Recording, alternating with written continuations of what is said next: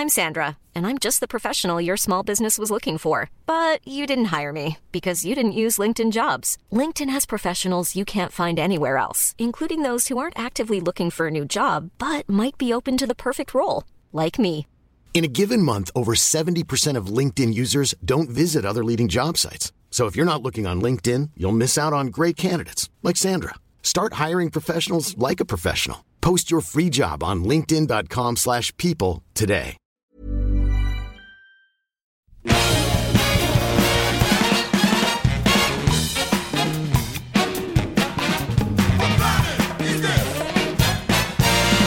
Bienvenue dans ce nouvel épisode de Capture Mag, le podcast. Je suis votre hôte Stéphane Moïsakis et cette, ce, ce mois-ci, pardon, j'allais dire cette semaine, mais ce mois-ci, en fait, on est en petit comité.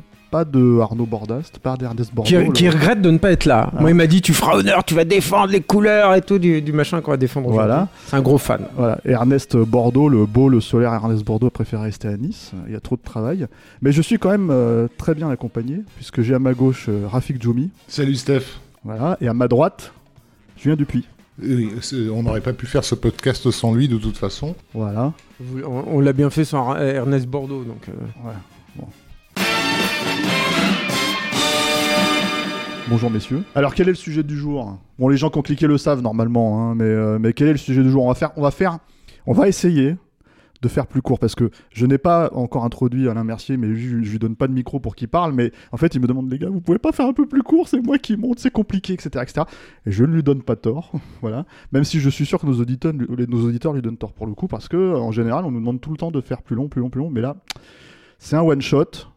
Ça devrait aller parce que le réalisateur il a fait trois longs métrages. Il a fait trois, voilà, trois longs métrages, beaucoup de cours et beaucoup de pubs, hein, mais Voilà. ça on va, on va en reparler. Mais effectivement, euh, le fait est qu'il est arrivé à une période, à une époque de l'histoire du cinéma qui ne permettait pas forcément à ce genre de, de talent de de- de- d'éclore euh, et de trouver sa place. et de trouver sa place et il a cherché et il cherche encore à la à, À se, à construire mais on va en parler Voilà. Et, et- et il et- s'agit on va dire son nom quand même Euh, peut-être Dis-le parce que moi j'arrive pas à le dire. C'est- c'est- en fait, c'est Bah, un des réalisateurs on va, les plus. On va euh, le dire à la française, hein, c'est Neil Blomkamp. Non, Euh, Blomkamp, se- alors. Blom, Blomkamp, je sais pas comment Ouais. ils disent les les les, Blomkamp, les mais Afrikaans, euh, comment ils Blomkamp, un truc comme ça. Mais euh, tu connais la prononciation, toi, Julien? Non, mais je crois que c'est à peu près ça, non Ouais. hein, dans, c'est dans ces Blomkamp. eaux-là, voilà, on va Blomkamp. dire ça, voilà. Putain, ok. Non, bon, moi je vais dire Neil Blomkamp, mais euh, réalisateur de trois longs métrages, donc District 9 en 2009, Elysium en 2013 et Chappie en 2015. Il y a six ans. Voilà, il y a six ans. Et c'est son dernier long, mais bon, depuis il a tourné pas mal de choses. Euh, il a notamment un film qui sort cette année, euh, assez il manque. secret. Voilà. Enfin, moi, il me manque. Non mais clairement, hein, c'est un, talent, euh, un talent comme euh, t'as l'impression que ça peut plus vraiment éclore à Hollywood aujourd'hui. Euh, mais on va commencer tout simplement par sa bio en fait. Euh, Ouais, sa bio, il y a- présenter un peu le bonhomme. quoi. Oui, il y a pas énormément. En fait, il y a- on n'a pas. Moi, j'ai pas, en tout cas, énormément d'infos sur son enfance et tout. Par contre, je vais avoir, je vais vous donner quelques infos sur sa découverte du cinéma et comment ça s'est passé. Il est né déjà en 1979, donc tout de suite, ça situe le bonhomme au niveau de, de, de l'histoire de la culture pop. C'est-à-dire que, bah, euh, on l'imagine bien euh, lié à, à l'émergence, à l'explosion du, du jeu vidéo, évidemment, et puis aussi des vidéoclubs et de la découverte, même parfois tardive, euh, de certains grands classiques de la science-fiction telle qu'elle a pu être, euh, euh, on va dire, revue, revisitée, révolutionnée à la fin des années 70 et au début des années 80. Lui, en, en l'occurrence, il a un souvenir très très fort d'avoir découvert Alien alors qu'il avait 6 ans, ce qui est quand même très jeune. Alors, je précise qu'il a vu Alien à, cette époque-là, juste à, la scène du, du Chessbuster, donc la scène vraiment hyper gore et tout. Mais il n'empêche que ça lui a laissé quand même une, impression très, très très forte. Et il a, il a grandi en fait avec tous ces films-là, notamment les films de, James Cameron, parce que lui, son film préféré, c'est Aliens le retour. Euh, et je pense qu'on reparlera de l'exemple de James Cameron très très euh, fréquemment en fait au cours de, au cours de ce, de ce podcast. Et puis aussi euh, toute la, on va dire la culture vidéoclub en fait de cette époque-là. C'est-à-dire que donc il est, il est né, il a grandi à, Johannesburg dans le, en, Afrique du Sud et il avait grosso modo accès à bah, ce que nous on pouvait voir en- en termes de VHS. Donc euh, beaucoup beaucoup de films d'horreur, y compris euh, du bis italien au slasher américain peut-être un petit peu plus lisse. On va dire ça, euh, on va dire ça comme ça. Et puis des, des séries B un petit peu plus alternatives. Par exemple, lui, il y a un film qu'il aime énormément et qu'il cite relativement souvent, qui est euh, Hardware de Richard Stanley, qui est un film qu'on voit euh, rarement cité en fait par des réalisateurs Ouais. de, de premier plan et qui est euh, donc une toute petite production tournée en Australie, si mes souvenirs sont bons, non Je, je me souviens plus exactement, mais et en, en tout cas avec un, un, un robot tueur, c'est un, slasher huis clos avec un robot tueur dans un dans un, une espèce de futur dystopique à la Neo Blade Runner, on va dire ça comme ça quoi. Mais en gros, euh, euh, disons que Neil Blomkamp donc grandit avec, tout ce bagage-là et il fait partie, je pense, que, ça nous parle en tout cas à nous, euh, aux, aux gens de notre génération, aux quarantenaires comme nous, des mecs qui, euh, qui euh, dans la cour de récré, quand tu disais que tes films préférés c'était 2001, l'Odyssée de l'espace, euh, Blade Runner et Brésil, bah, euh, t'es tout de suite euh, copain pour la vie avec la personne avec qui t'étais en face. Voilà, donc il y a, il y a comme ça, un- je, je trouve qu'il y a déjà un tissu en fait culturel qui est, qui, qui est, qui est présenté là et qui est très fort. Hardware tourné en Angleterre et au Maroc. Ah oui, pardon, ouais, d'accord, ok. Autant pour moi. Le, le- le truc, c'est que lui, ça, disons que sa carrière, en, en tout cas, ce qui va se passer dans, le, la, la- dans la vie de Neil Blomkamp commence vraiment euh, au lycée. C'est-à-dire que lui, très tôt, il, il sait qu'il veut, qu'il veut toucher au cinéma, qu'il veut en faire. Et euh, il y a déjà sa rencontre avec Charles Coldplay, en fait. Mm. Euh, donc, dès le lycée, lui, il a 16 ans, en fait, quand il se rencontre. Je crois Ouais. que Charles Coldplay est un peu plus âgé Il que a lui. 22. Voilà, c'est ça. Et, et en fait, Charles Coldplay, à l'époque, lui, il veut devenir producteur. En fait, il veut produire des films et en gros, bah, il commence à créer un univers comme ça. Et en fait, très vite, en fait, Neil Blomkamp, et on, va en reparler aussi ça ultérieurement, mais il va se dire, mais euh, lui, il le, compare à Eddie Murphy, en fait, euh, Charles Coldplay dans la vie. C'est-à-dire qu'il il dit, il a, il a une, comme ça, une, une faconde, une façon de- d'enchaîner les blagues, euh, d'aisance, en fait, dans l'humour, dans la satire, etc., qui lui faisait penser à, à cet acteur aussi qui l'a énormément accompagné durant son, son enfance cinéphile, hein, euh, Neil Blomkamp.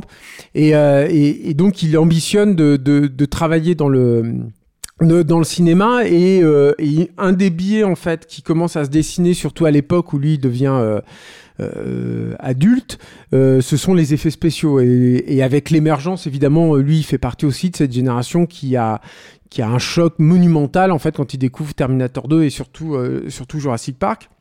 Et comme il touche déjà, il fait beaucoup de jeux sur PC, euh, qu'il est déjà, il baigne déjà dans cette culture-là, il va petit à petit commencer à se former euh, à la 3D. Entre temps, c'est sa famille va déménager alors qu'il a 18 ans, je crois, euh, à Toronto, au Canada.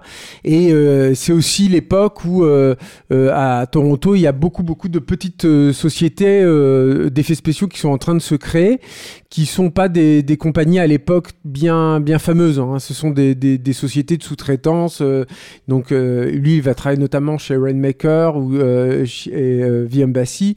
Et ce sont des compagnies euh, qui euh, travaillent beaucoup pour la télé ou alors pour des toutes petites euh, séries B. Euh, Neil Blomkamp, en termes d'effets spéciaux, il n'y a rien de très notable en fait dans ce qu'il a fait, enfin à mon sens quoi.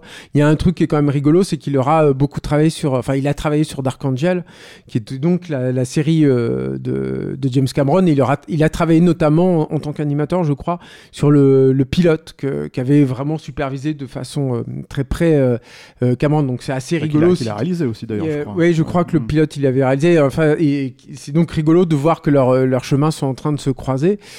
Et euh, mais donc euh, lui, c'était pas une finalité en fait pour lui de travailler dans les effets spéciaux. On va revenir aussi euh, à mesure qu'on va on va parler de ces films sur euh, tout, tout l'héritage et tout ce que cette expérience va lui apporter. Ça va être évidemment totalement monumental et c'est aussi, à mon sens, ce qui fait de Neil Blomkamp euh, un réalisateur si ce n'est euh, dans l'air du temps, en tout cas euh, totalement de son époque, euh, ce qui est pas du tout la même chose. Je sais pas si vous me suivez. Et, euh, et euh, On te suit. D'accord. Et en fait, il va, il va commencer à se créer une bande de démos euh, dans le milieu des années euh, 2000. euh, en utilisant justement bah, déjà tout ce qu'il a, euh, tout ce avec quoi il a grandi, ça aussi ce sont des choses dont on va parler très rapidement, ce qu'il aime, parce que c'est aussi euh, comme tous les mecs euh, de cette génération-là, il a aussi découvert euh, tout ce qui est japanimation, manga, c'est aussi l'époque en fait où ça commence à gagner le, Mm. le monde occidental, hein, tout ça, euh, les, les, les BD de Masamune Shiro notamment, et, et enfin les mangas de Masamune Shiro, et, et, et, donc il va, il va, il il va se servir en fait de tout ça pour commencer à faire des, des, des courts métrages à l'époque aussi où euh, euh, Internet commence vraiment à prendre son essor, euh, YouTube commence vraiment à prendre son essor, à devenir vraiment vraiment un média de communication, ce qui n'était pas forcément le cas, on va dire, euh, avant les années 2000.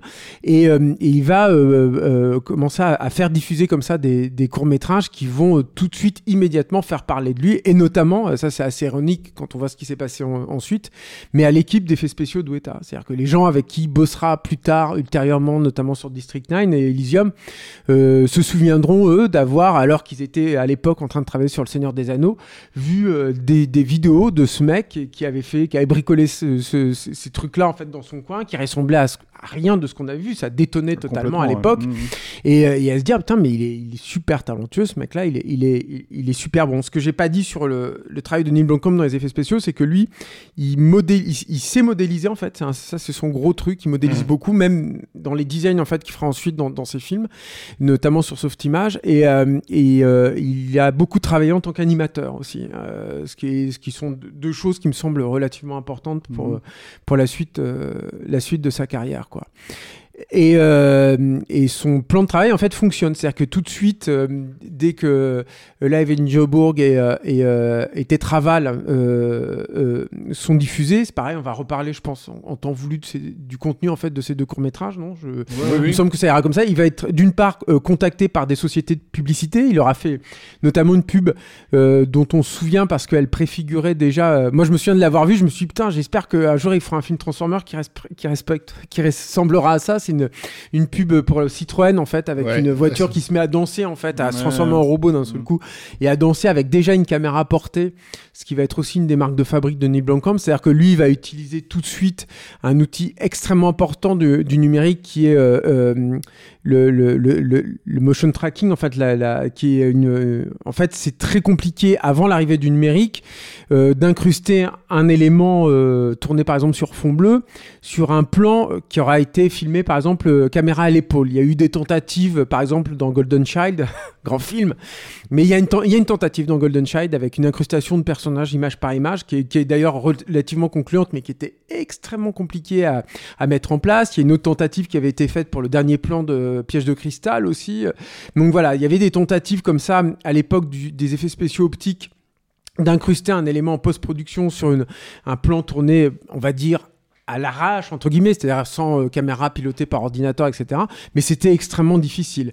Et, euh, et, et très très rapidement, en fait, euh, le, le, le, le, le cinéma, les technologies numériques vont mettre en place donc ces, ces, ces caméras tracking. C'est-à-dire que vous tournez n'importe quoi, et puis euh, la, la- vous donnez à l'ordinateur un point dans l'image auquel il peut se raccrocher, en calculant le déplacement de ce point-là. Alors ça peut être un, un angle d'immeuble, par exemple, en calculant le déplacement de, de, de, de, de ce point, en fait, image par image, l'ordinateur va être capable de, re- euh, de reproduire exactement le même mouvement de caméra ultérieurement, ce qui permet d'incruster euh, à, à, à Ce qui permet, posteriori, voilà, en fait, refilmer avec ce mouvement de caméra la, le- la création numérique et Voilà, donc de l'incruster parfaitement. ce qui, euh, ce qui, ce qui a un- une approche en fait, ce qui va lui permettre d'avoir une approche complètement euh, inédite en fait des effets spéciaux. C'est-à-dire que hum, il y a très très peu de gens. c'est- C'est utiliser cet outil-là de façon euh, incidemment, on va dire, de, dans, dans, dans le cinéma jusqu'à mais personne n'ira, euh, ne poussera en fait l'outil Aussi euh, ouais. aussi loin que Neil Blomkamp, ça c'est Mm. sûr et certain quoi.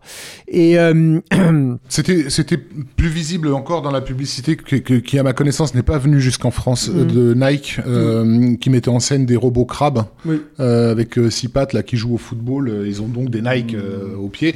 Et c'est filmé dans une espèce de, de, de décharge, quoi, de dépotoir. Donc on est complètement dans l'imagerie de Tetraval aussi. Euh, euh, c'est ce qu'on appelle du, lofi, quoi. C'est-à-dire vraiment le filmer un futur, mais mais avec des, des objets extrêmement euh, extrêmement modernes, comme des robots donc, mais dans un environnement pour le coup de complètement euh, complètement décadent. De toute façon, on pourra pas enlever à, Neil Blomkamp qu'il a une espèce de cohérence vraiment à travers tout son cinéma euh, euh, qui, qui lui est propre en fait. Et c'est d'ailleurs en fait ce qui le rend unique euh, en tant que, Mm. que réalisateur. On va en parler plus tard, mais mais voilà quand on quand on dit qu'on va parler plus tard de Live in Joburg et de Tetraval, c'est parce que c'est les prémices, c'est les prémices de District 9 Mm. et de Chappie. Et de Chappie.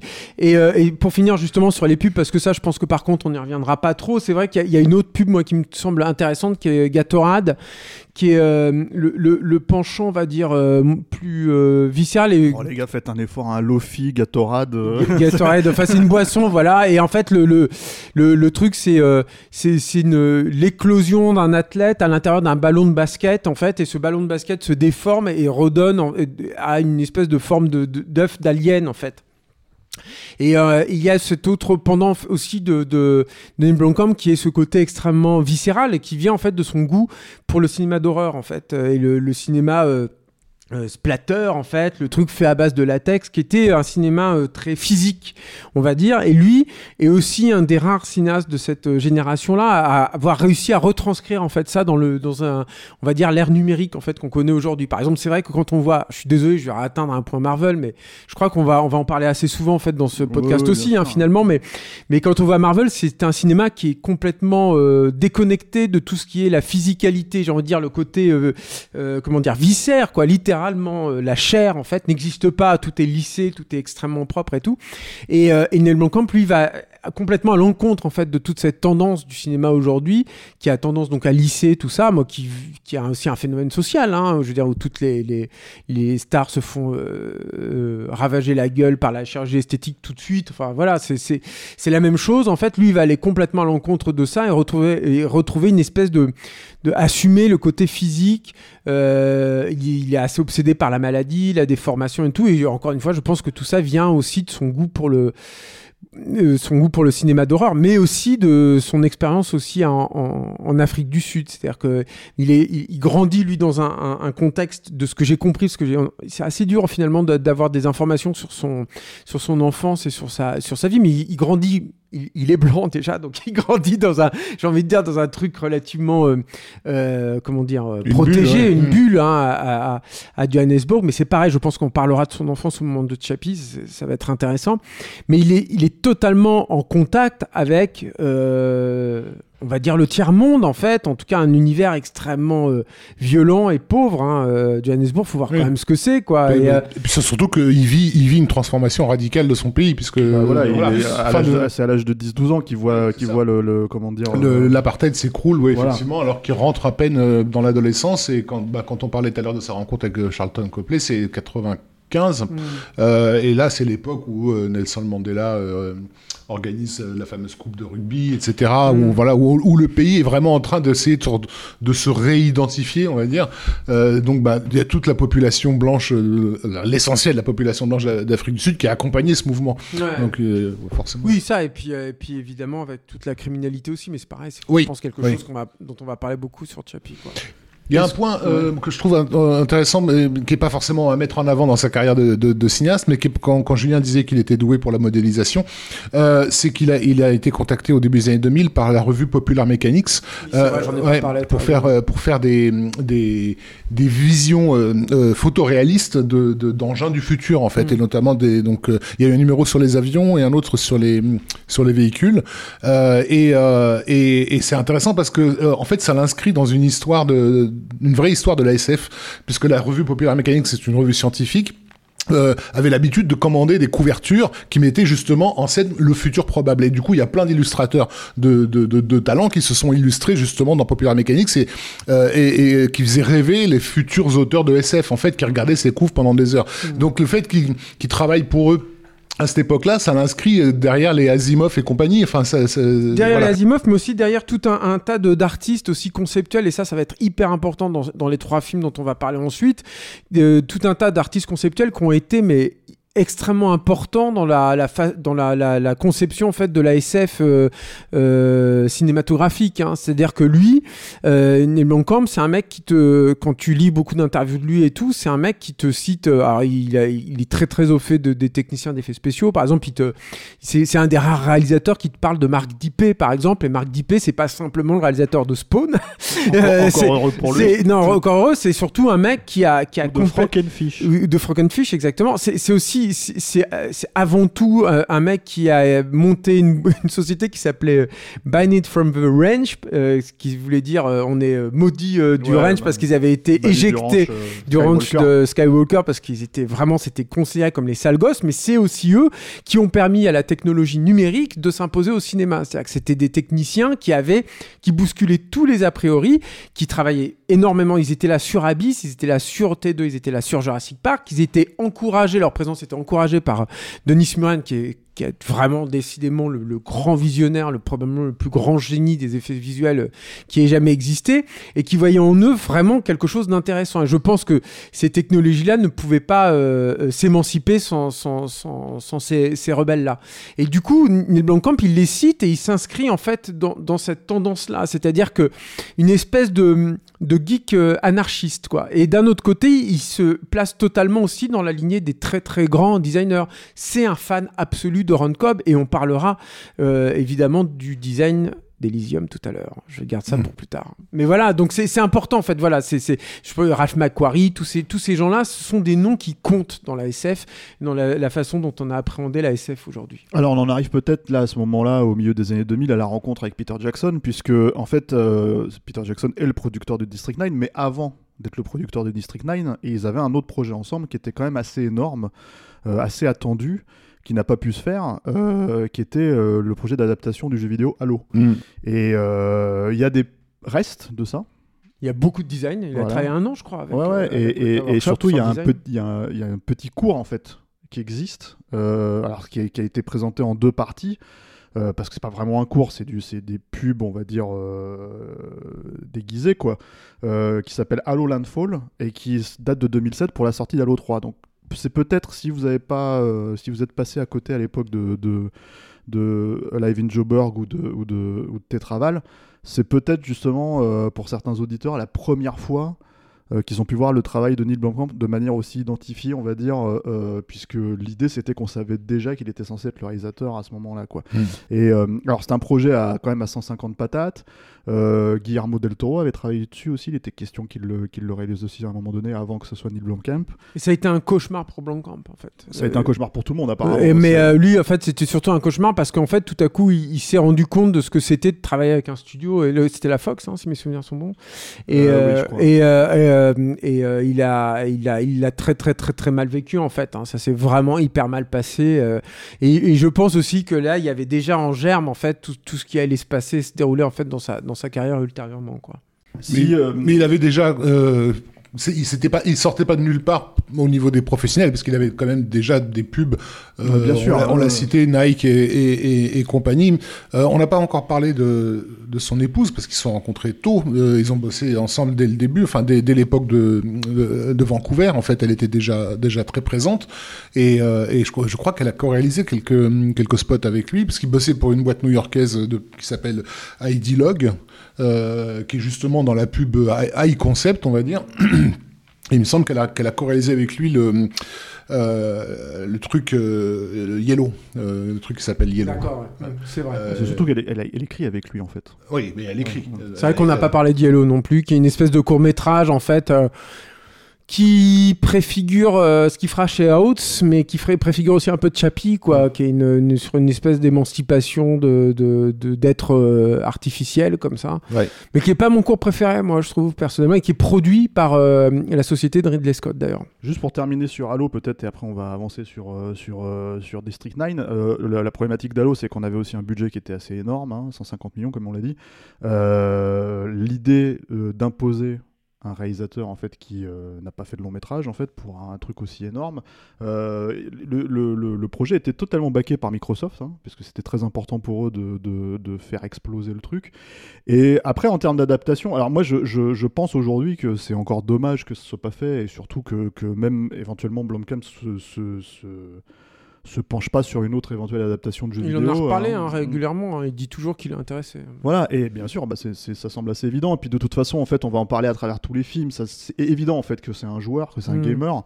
Euh, et, voilà, moi je sais pas ce que vous en pensez de cette, euh, ce truc. Moi je sais que j'avais été quand même assez scotché à l'époque par euh, comment dire le style visuel et notamment le tout le travail en fait de design pour reconstruire enfin tu vois le Warthog par exemple le, véhicule de combat mm. toutes les tous les trucs le seul truc qui m'avait choqué à l'époque et qui choque vraiment toujours aujourd'hui, c'est euh, la façon dont tu te rends compte que les designs de créatures euh, extraterrestres, là, les Covenants, tous les trucs comme ça, les brutes, tout ça, je sais pas si ça passe tel quel en fait euh, euh, le, le, le, le, passage en live en fait euh, et, et, ça fait partie des trucs un peu un peu cheap je trouve du du, euh, du, du il y avait, je pense c'est court hein, ça dure ouais. 6 minutes hein, Mais il y, vraiment, il avait un problème aussi de, de comment dire, bah de, de quelque part de fan service. C'est- qu'on a une franchise qui est quand même complètement hein, je pense que gigantesque. c'était un des problèmes du Et, projet de et manière ce qui était manifeste avec la patte Blomkamp, c'est que c'était très marqué visuellement, c'est-à-dire qu'on n'était pas dans l'univers d'Halo d'un coup. C'est-à-dire on reconnaissait les armures, on reconnaissait les, les, les engins, mais Halo, le, le jeu, les cinématiques, elles sont euh, très pépères. euh, C'est filmé euh, entre guillemets à l'ancienne. Non, et puis en plus Euh, c'est passe, plutôt un passe, univers euh, coloré, là où on était dans du gritty euh, à fond les ballons. Euh, alors ça, ça aurait donné un- très certainement un film unique. hein, c'est pour ça qu'on était excité par le truc. Mais je pense qu'une partie du, du public visé, qui était le public de gamers habitué à, à, à Halo, aurait été décontenancé par, euh, par cette adaptation. Moi, je pense que ce qui s'est passé aussi sur Halo, c'est que tu fais pas appel à un réalisateur débutant comme ça pour rien de la part d'un studio. C'est-à-dire que si tu l'appelles, et on voit bien ce qui se passe aujourd'hui encore une fois avec Marvel, deuxième point Marvel de ce podcast. Mais euh, Tu veux euh, que les c'est- note c'est les note les, note les, vas-y Steph. Mais euh, mais ce que mais ce qui est ce qui est intéressant en fait, c'est que c'est que je pense que tu le fais aussi pour qu'il soit malléable. Et euh, et, et dès le début, il était pas malléable. Je veux dire, c'est quelqu'un aussi qui qui a toujours dit et très tôt dans sa carrière qu'il en a rien à de sa carrière en fait. Il a pas de plan de carrière le mec, il s'en fout quoi. Euh, et malheureusement pour nous, j'ai envie de dire quelque part quoi. C'est-à-dire que il réfléchit pas comme ça et euh, il est plus impulsif et plus euh, ingérable que ça. Et je pense qu'effectivement avec un studio du coup bon bah ça clash quoi forcément. Et, à tout prendre, autant avoir quelqu'un qui va respecter quand même cet univers-là malgré tout, parce qu'il y tient, quoi. C'est ça, c'est ça le, le principe, quoi. Mais en tout cas, c'est assez intéressant parce que tu sens que, par exemple, la, forme sphérique d'Elysium, euh, c'est Halo, quoi. Tu vois, c'est pareil, ça vient de là. Pas le design après général, mais, euh, le, Halo, c'est ça en fait dans, le jeu vidéo. Donc il y a tout un tas de trucs comme ça, euh, comment dire, qui s'y retrouvent. Ce qu'on peut dire qui s'est passé éventuellement, et après je vais donner la parole à Rafik sur District 9, c'est que Peter Jackson voulait quand même vraiment donner sa chance à, à Neil Blomkamp, il voulait vraiment lui produire un film. Et quand Halo a capoté, il lui a dit écoute, euh, C'est Fran Walsh qui lui a c'est dit. Fran Walsh qui lui a dit ça. Et en fait, euh, on a la street cred en fait pour te euh, backer un projet euh, jusqu'à 30 millions de dollars. En gros, c'était Mhm. ça le, le Mhm. truc. Donc, qu'est-ce que tu peux nous proposer pour 30 millions de dollars? Qu'est-ce qu'on peut faire ensemble? Et ça a donné District 9, donc qui est une adaptation de Live enfin pas live, pardon, de, de, long métrage de, de, de Live in Joburg, effectivement. Donc, Raf, District 9, 2009.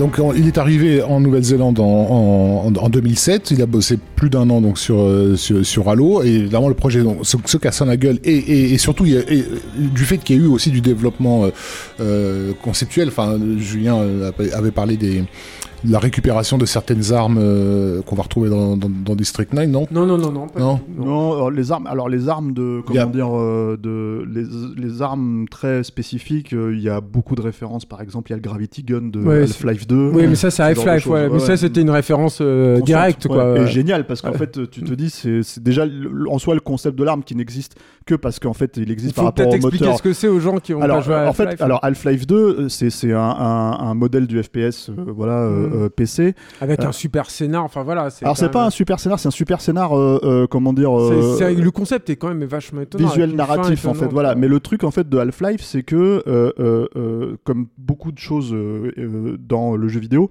si t'as pas un breakthrough technologique euh, tu peux pas forcément créer ça, ça sera toujours plus ou moins la même chose et là le breakthrough c'était qu'ils avaient un moteur physique en fait qui leur permettait de, de, de, de jouer avec le bouncing des, des, des éléments quoi et en gros bah, ils ont Bouncing, inventé c'est que ça rebondisse. voilà, c'est ça. Ils ont inventé le, le- ce qui, s'appelle le, le G-Gun, quoi, le Gravity Gun, qui est un, un- un flingue que tu récupères à un moment donné, qui te permet de choper des éléments et de les rebalancer sur les, sur les gens, quoi. Et c'est une idée qui est totalement euh, pensée à cause de l'avancée technologique à l'époque, puisque en fait Half-Life 2 c'est 2004, je crois pas qu'il était dans le premier, hein, je suis pas sûr, je me rappelle plus. Moi c'est en tout cas je me rappelle du, gun dans le 2. Et, euh, et en 2004, voilà, c'était complètement euh, dingue d'arriver à faire ça euh, dans un jeu vidéo. Mais je suis sûr qu'il y a des auditeurs qui vont me contredire et, euh, qui vont me redonner une autre date. Mais il me semble bien que c'est 2004. Et en fait, ce, qui se, passe là-dedans, c'est que bah, forcément, d'un seul coup, on se dit putain, ça fonctionne parce que l'idée fonctionne aussi. C'est pas que technologique. C'est-à-dire que voilà, c'est ça qui permet ça. Et du coup, bah, forcément, c'est une idée géniale à réutiliser.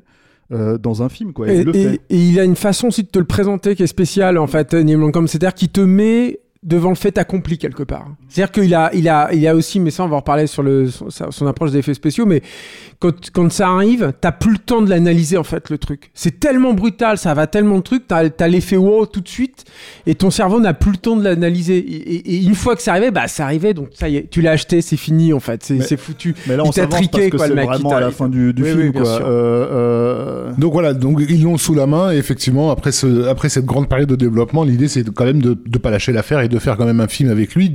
Ils l'ont, comme tu l'as dit tout à l'heure, euh, remarqué chez Weta avec euh, Tetraval et euh, Alive in Joburg. Et donc l'idée ça va être de reprendre les éléments qui ont finalement euh, impressionné tout le monde parce qu'il y y a aussi le fait que ces trucs, comme on l'a dit, ont circulé sur Internet et qu'il y a toute une communauté qui est alerte sur l'existence de cet univers. Euh, donc de développer un récit euh, qui reprenne ces éléments-là. Donc District 9 va vraiment se construire presque comme un, un comment dire, dans l'univers déjà posé par par ces deux ces deux courts métrages. plus Alive in Joburg qui, qui en fait est un, une espèce de documentary, de, de, de, de faux documentaire euh, sur les rapports tendus donc entre une race d'aliens qui a déboulé et, euh, et, et qui est considérée donc comme les, les, les nouveaux immigrés en, en, Afrique du Sud euh, et, et les, bon, vrai, et la population en fait, hein, et la population humaine voilà ouais.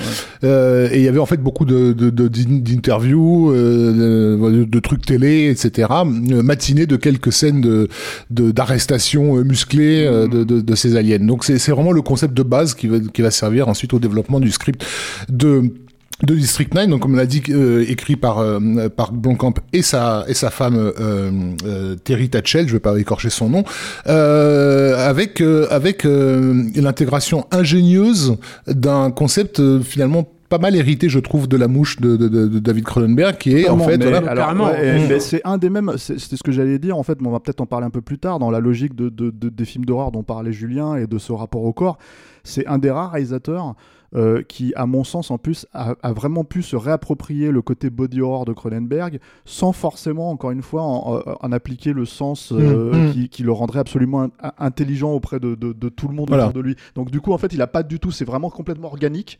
Et mine de rien, c'est à la base, c'est comme ça qu'on a pris le cinéma de Cronenberg à l'époque. Donc, euh, donc voilà. Et donc, ben, le, le, concept est, est, finalement simple et brillant. on, a, on a la présentation donc de, ce, de cette crise sociale générée par l'arrivée massive de ces, de ces aliens qui vivent donc dans, dans des bidonvilles.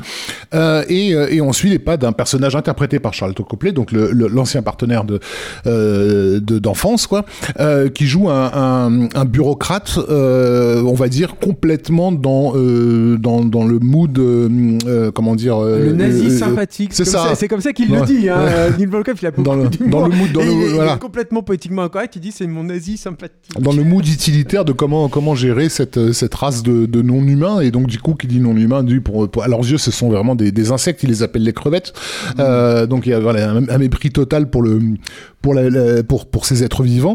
Euh, Ah, et, et, et, il a la charge en gros de nettoyer un peu le, le, le, le, le ghetto.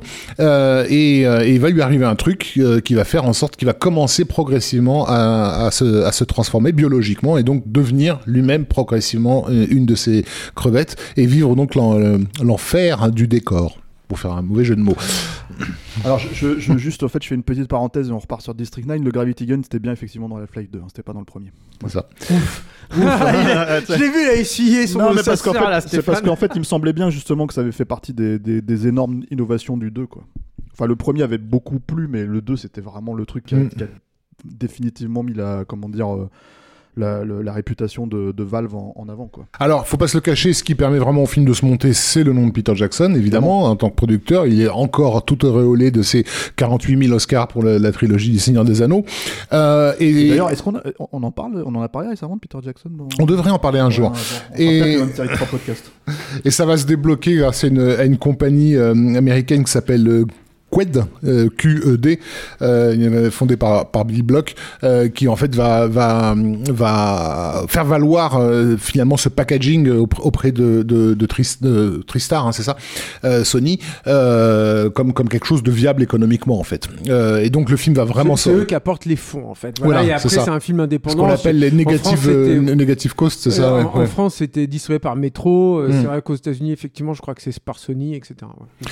Et, et ce qui permet donc au projet de se monter assez vite et finalement de, même d'être tourné assez assez assez rapidement. Alors ça va être tourné en partie à, Soweto parce que bon évidemment on va pas recréer avec un tel budget le, gigantisme de ce de ce de ce ghetto et donc voilà le, film va sortir dans le monde entier avec un, un, un très fier Peter Jackson présente qui va permettre un, finalement un public pas forcément euh, euh alerte par rapport à, l'univers de Blancamp de se le prendre en, en, pleine gueule parce que moi j'ai le souvenir que les gens n'attendaient pas forcément un film aussi euh, éminemment sociologique en fait. Euh, euh, le, caractère euh, social, le, y le, film a quand même été vendu au départ vraiment sur l'idée d'avoir ces, de voir ces créatures, ces aliens en, en, en mouvement. En fait, je crois qu'il il faudra quand même qu'on revienne un petit peu sur la fabrication du film parce qu'il y a des choses intéressantes à dire dessus, je crois, mais, mais sur la, concernant la réception, la promotion s'est faite en, on va dire en deux temps. Hein. Il y a eu une, une présentation en fait au Comic Con, c'était la première projection public en fait du film et il y a eu un énorme buzz en fait qui a commencé à partir de là. Déjà l'abondance faisait beaucoup parler d'elle, etc. Et ce qui s'est passé, c'est que du coup, ce qui a été très malin, c'est que tout de suite il y a une communauté, on va dire, de geeks, je vais dire ça, à faute de mieux. Donc euh, ces gens qui sont plutôt euh, qui ont une appétence pour le cinéma de genre, on va dire, voilà, je, reste vraiment sur des, grosses généralités. Je demande pardon pour ça, mais au moins comme ça, sera un peu plus clair peut-être. Et euh, donc ça, ça va être un, public qui va être acquis à cette cause, qui va finalement, voilà, tout de suite euh, percuter les références. Bah, F-Life 2, ça c'est typique, quoi, mais ce sont pas les mêmes. On parlait de, de la mouche, euh, on pourrait parler, on n'a pas parlé de Brendan, mais on aurait pu en parler. On a, euh, il y a, y a, enfin voilà, il y a plein de trucs. C'est, c'est aussi ça, hein, District 9, c'est un melting pot de tout ce qui a nourri en fait euh, bon, après, c'est, auparavant. son fonctionnement. Hein, son, oui, oui c'est comme ça aussi. Et, et en fait, il y a la, la, surprise, c'est que dans un deuxième temps, le film va interpeller aussi tout ce qui est, on va dire un peu plus l'intelligentsia américaine notamment, et ce qui, les, les, le côté un peu plus politisé en fait là-bas et ce qui va aussi, en fait, il va tout gagner, quoi. C'est-à-dire qu'il va effectivement, grâce à ce côté politique, qui est aussi validé par le fait que bah, très vite il est mis en avant comme un cinéaste euh, sud-africain. Bon, il vit, même s'il vit à l'époque au Canada depuis quelques années, euh, bah, il a grandi là-bas, il parle, il retourne sur la, terre de son enfance, il tourne là-bas et, euh, en plus il tourne dans des conditions vraiment extrêmement précaires et extrêmement difficiles. C'est-à-dire que comme tu l'as dit, il tourne dans de véritables bidonvilles, ils doivent gérer, ils ont du, matériel en fait qui est volé chaque nuit en fait quand ils commencent à mettre en place, euh, euh, à habiller en fait euh, certaines portions du décor. Ils ont des véhicules qu'ils doivent avoir et puis les, personnes qui doivent leur donner les véhicules finalement ne, les apportent pas. Et puis il y a aussi un, truc qui fait complètement écho au film, c'est que pendant qu'ils sont en train de, tourner, tu as beaucoup de réfugiés du Zimbabwe qui arrivent en fait en, Afrique du Sud et qui ça déclenche en fait des, mouvements comme ça de foule et de haine entre les, Sud-Africains et, les, les, populations du Zimbabwe en fait qui vont être euh, assez monumentales, qui vont avoir évidemment un impact sur le tournage, mais qui vont aussi refléter finalement euh, ce qui se passe et ce que raconte aussi euh, District 9. Donc tout ça fait que, et c'est ce que cherche en fait Neil Blomkamp, c'est-à-dire qu'il cherche aussi à avoir ce que, moi je mets ça aussi sur le compte de, de, son amour pour, pour James Cameron, ce que Cameron il appelle lui la, la, la patine du réalisme, c'est-à-dire que c'est une, une, une, terminologie qu'il avait commencé à appliquer à ma connaissance quand il avait conçu le pistolet laser en fait du, Terminator dans le premier, dans le premier film. Mais en fait, son idée, c'est d'essayer de, au maximum cerner sa création euh, fantastique d'un contexte qui, de, de points de repère euh, très crédibles en fait pour le, pour le spectateur. Et Neil Blomkamp va vraiment faire ça à la fois dans son lieu de tournage, dans le contexte politique et aussi dans le, dans le filmage. C'est-à-dire que c'est quelqu'un qui bouffe beaucoup beaucoup de fiction, beaucoup de jeux vidéo, mais aussi qui est énormément, qui, qui se décrit lui-même comme un vrai drogué aux, aux, journaux télévisés en fait. Et ça sent ça, c'est un zapper hmm. le mec. Et c'est là aussi où à mon avis... C'est une esthétique qui récupère. Ouais, hein. complètement. Et, c'est aussi un truc qui... Euh, euh, qui ont aussi, pour moi, euh, fait, fait que c'est un mec de son époque. C'est-à-dire que le, changement de format, c'est un mec qui zappe sur le net, ça sent, quoi, tu vois, qui, qui a zappé sur la télé, mais qui zappe aussi sur le net, le changement comme ça. Il y a une autre, une autre influence, en fait, par rapport à, la, à, cette, à cette narration, qui est en fait une narration, je dirais, un peu morcelée. C'est-à-dire que, comme tu dis, on parle de zapping, mais l'idée, c'est de laisser au spectateur des éléments épars euh, qui ensuite peuvent être reconstitués pour lui donner la tapisserie, en fait. Donc, le monde de, de, de District 9, il se construit vraiment de, de, de cette façon-là. Tu repères tel détail, effectivement, tu t'aperçois que tel détail a une raison d'être parce qu'il est lié à un autre truc que tu as vu auparavant, etc.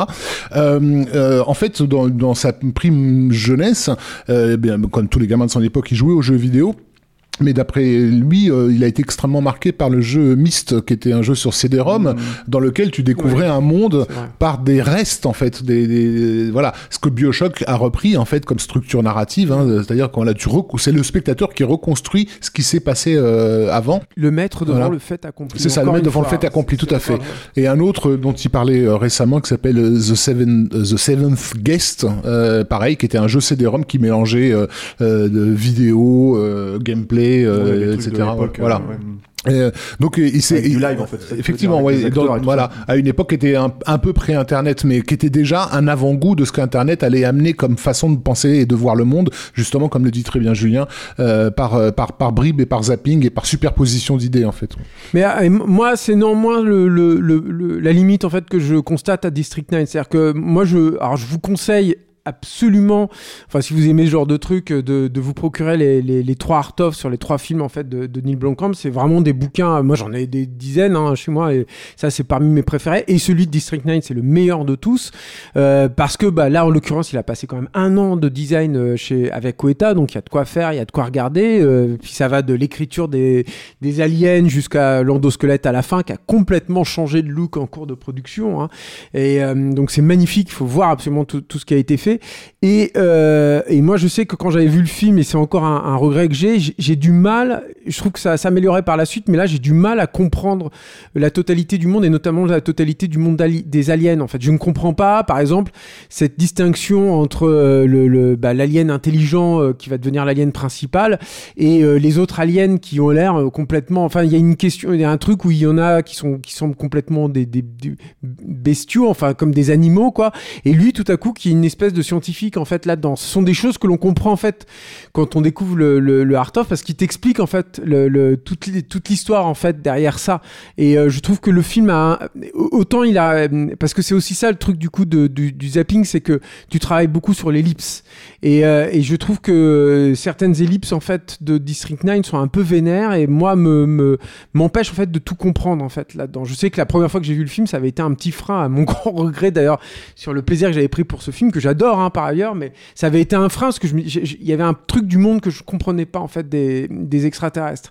Et, euh, et, euh, et tu comprends notamment que bah il y avait une ils avaient commencé, enfin ils avaient travaillé sur une sur une société des aliens euh, totalement inégalitaire également et que le, le, le- disons que les- la, la, la- la classe supérieure avait été décimée très très rapidement parce que euh, bah, en se retrouvant dans des situations aussi rugues, euh, euh, ils n'avaient pas réussi à survivre en fait et que ceux qui avaient survécu c'était euh, les, les, les- la classe très très basse parce que c'est un fonctionnement comme d'une d'une- une ruche d'abeilles en fait, c'est-à-dire que tu avais les, les prônes, euh, euh, enfin les, les, crevettes donc euh, en, en- en- en, euh, ouvrières et puis euh, bah tu avais celles qui produisaient euh, le, le, le- les- comment dire le savoir, savoir, ouais. euh, qui avait la, Mm. qui avait la connaissance quoi bon voilà donc c'est c'est Mais ça, C'est une vision aristocratique qui va continuer hein, dans, sa, dans, dans, dans, dans sa carrière. Ah oui, Ouais. totalement, c'est sûr, c'est sûr et certain quoi. Et il y a un autre truc aussi qui est intéressant, qui, moi je pense qu'il faut que je parle un peu des FX, euh, Mmh, je pense sur sur District 9, euh, et, et notamment sur les aliens en fait, qui étaient euh, que au, au tout début en fait, parce que justement c'était un, un petit budget, euh, les aliens devaient être en maquillage prosthétique. Ça semble totalement improbable aujourd'hui quand tu vois le film et je pense que ça aurait été nettement moins bien c'était le cas hein, je crois dans Live in Joburg si mes souvenirs sont bons c'était c'était du maquillage prosthétique et, euh, et Weta Workshop va faire en fait des masques et des, et des costumes comme ça et euh, avec un look d'ailleurs beaucoup plus euh, bah, comme dans Live in Joburg c'est-à-dire un look plus euh, céphalopode en fait une espèce de pieuvre des, Mm. des créatures à la Lovecraft en fait qui, qui est une autre je pense influence mine de rien de, de, de Neil Blomkamp et, euh, et en fait, euh, bah, très vite, en fait, dans le, enfin pas très vite, malheureusement pour Weta, mais au cours du de la conception, en fait, il va, il va, il va partir vers quelque chose de totalement différent, qui est donc ce, ce look euh, euh, plus de crustacé entre l'insecte et le, et le crustacé, qui est aussi euh, un, un, une façon de, de comment dire, de, de, de donner le maximum au spectateur euh, euh, avec peu en fait. C'est-à-dire que lui, quand il fait ça, il, ce choix aussi qu'il fait, c'est qu'il se dit mais je, je sais que je peux créer ça et que euh, dans mon budget ça passera parce que c'est des surfaces, une surface iridescente, enfin un petit peu euh, luisante et tout comme ça. Ce sera plus facile à, à créer, enfin en tout cas à l'époque, que des surfaces euh, translucides avec, le, avec la lumière qui passerait à travers, qui, demande beaucoup plus de, de temps de calcul, euh, et, etc. Quoi. Et avec un travail qui aura été poussé très très loin en fait sur le visage aussi des, des, des, insectes. Euh, C'est-à-dire qu'ils vont essayer de trouver au maximum, qui a aussi un, un- voyage qu'aura fait d'ailleurs James Cameron sur Avatar, de, ils vont partir très loin en fait du visage humain et petit à petit vont y revenir et notamment il y aura un changement radical en post-production très très tardivement qui concernera en fait les yeux. Les yeux étaient beaucoup moins euh, proches des nôtres en fait initialement, mais ça concerne aussi la voix en fait des prônes. C'est-à-dire que si on fait attention à, à leur voix en fait dans le film, on comprend mieux ce qu'ils disent à la fin que ce qu'ils disent au début. C'est-à-dire qu'à la fin, on comprend qu'il y a un langage, voire des fois, on a l'impression qu'on comprend ce qu'ils sont en train de dire, alors qu'au début, ça semble juste être des cliquetis euh, totalement, euh, qui nous sont euh, totalement étrangers. Après, qui d'ailleurs sont... sont sous-titrés. hein. Oui, Donc ce qui ça. aide aussi à, à- Ouais. comment dire à, à- à certains À les accepter, quoi. à la compréhension de certains mots clés. Et cliquetis qui sont, tu voulais dire quelque chose du coup, Raph, non? Bah, qui sont, qui sont euh, le, le langage euh, parlé. euh, alors c'est pas, c'est pas le Swahili, Oui. mais euh, c'est ça, c'est voilà. un langage africain, Africain, effectivement. voilà. C'est-à-dire que c'était à la fois inspiré par, le, par des, des trucs de crustacés, et, par les insectes et par le, des, des- des langages africains.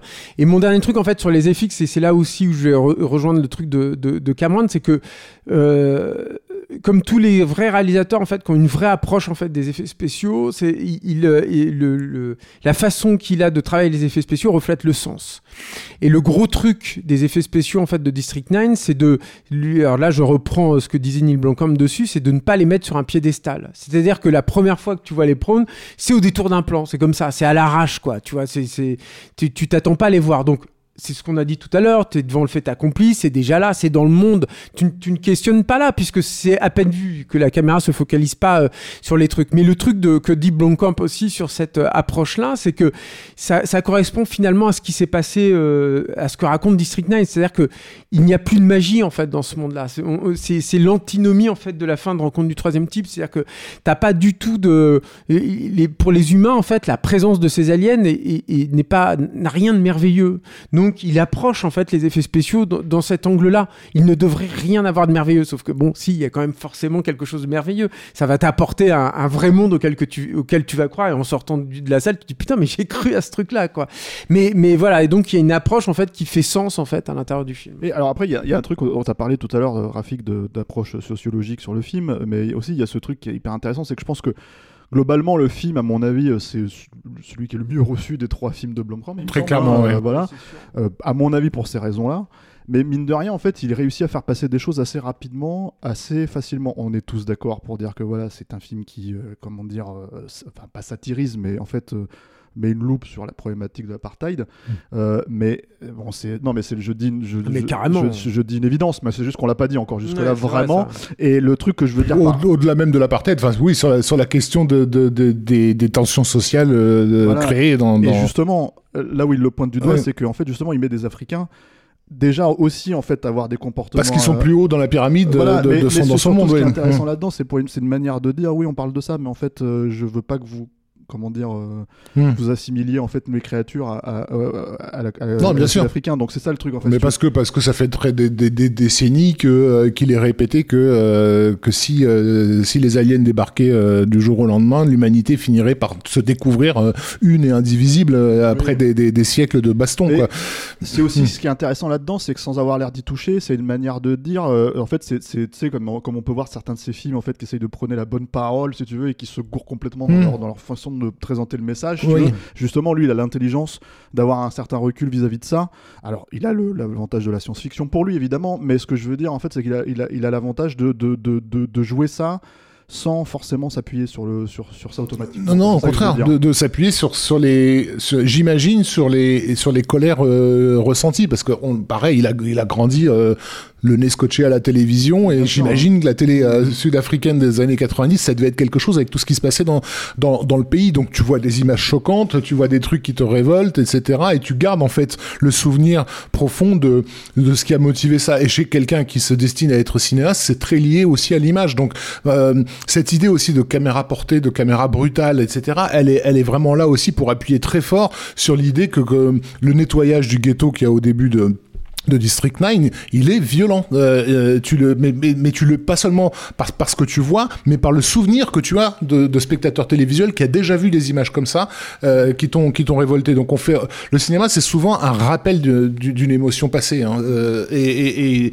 il a trouvé en fait le moyen de la de la mettre en scène cette émotion-là. Donc c'est une émotion de révolte qui, encore une fois, reviendra très régulièrement dans dans son dans son cinéma. De révolte et de de lui, il dit satire, de caricature et tout, mais de caricature dans le bon sens, c'est-à-dire pas de pas tant de simplification, mais de, de grandir en fait les éléments. C'est-à-dire de, de, voilà de te dire, euh, c est, c est, il, il, se sert en fait de l'ASF pour euh, reprendre une situation et la grossir, la, la, la, la rendre énorme. C'est ça. Euh... Le personnage donc de, sympathique nazi comme il le dit de, de, Charlton, de Charlton Copley. Ben en fait il fonctionne parce que tu, tu y crois à ce personnage-là. Et tu y il fait mourir que, de rire les voilà. Sud-Africains et pareil. Ouais. Alors, et tu y crois à ce personnage non. parce que on connaît tous des, des, des, des fonctionnaires qui ont la, conviction de bien faire euh, quand ils mettent des, tampons ou pas sur euh, sur les sur les visas de gens qui, qui, s'apprêtent à mourir.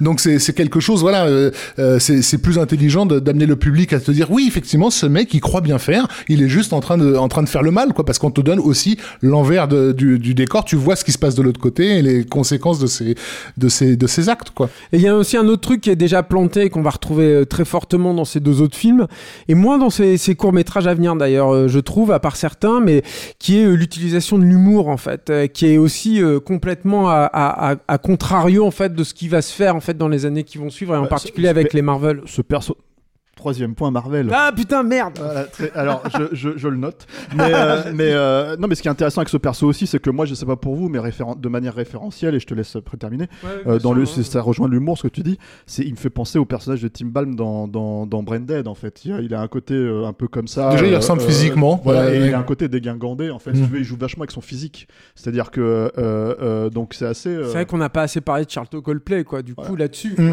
Et, et d'ailleurs ce jeu physique de, de, de personnage de Charlton Coldplay, ce qui est intéressant, c'est de voir comment ils l'ont retranscrit dans, dans le méca euh, qu'il conduit euh, à, à, la, à, la, fin du film, qui en fait, euh, il a, il a une, une allure maladroite. Ouais, ouais. totalement. Ouais, mais, et, euh, et, mais Charlton Coldplay, encore une fois, donc, qui a été un acteur poussé en fait par, par Neil Blomkamp. Et si vous regardez les, les, il y a des, les bonus aussi chez, chez Blomkamp sont toujours chouettes. Et dans, dans District 9, il y a une scène, il y a un, un, bonus que je trouve incroyable où tu vois Charlton Coldplay pendant la, la pause déjeuner à côté de l'actrice la, qui joue sa femme, dont le nom m'échappe. Je suis, désolé mais euh, et, il a sa main, il a déjà son bras euh, de shrimp en fait. Il est en train de manger avec et il explique comment il arrive à manger avec, euh, mais il reste dans le personnage en fait.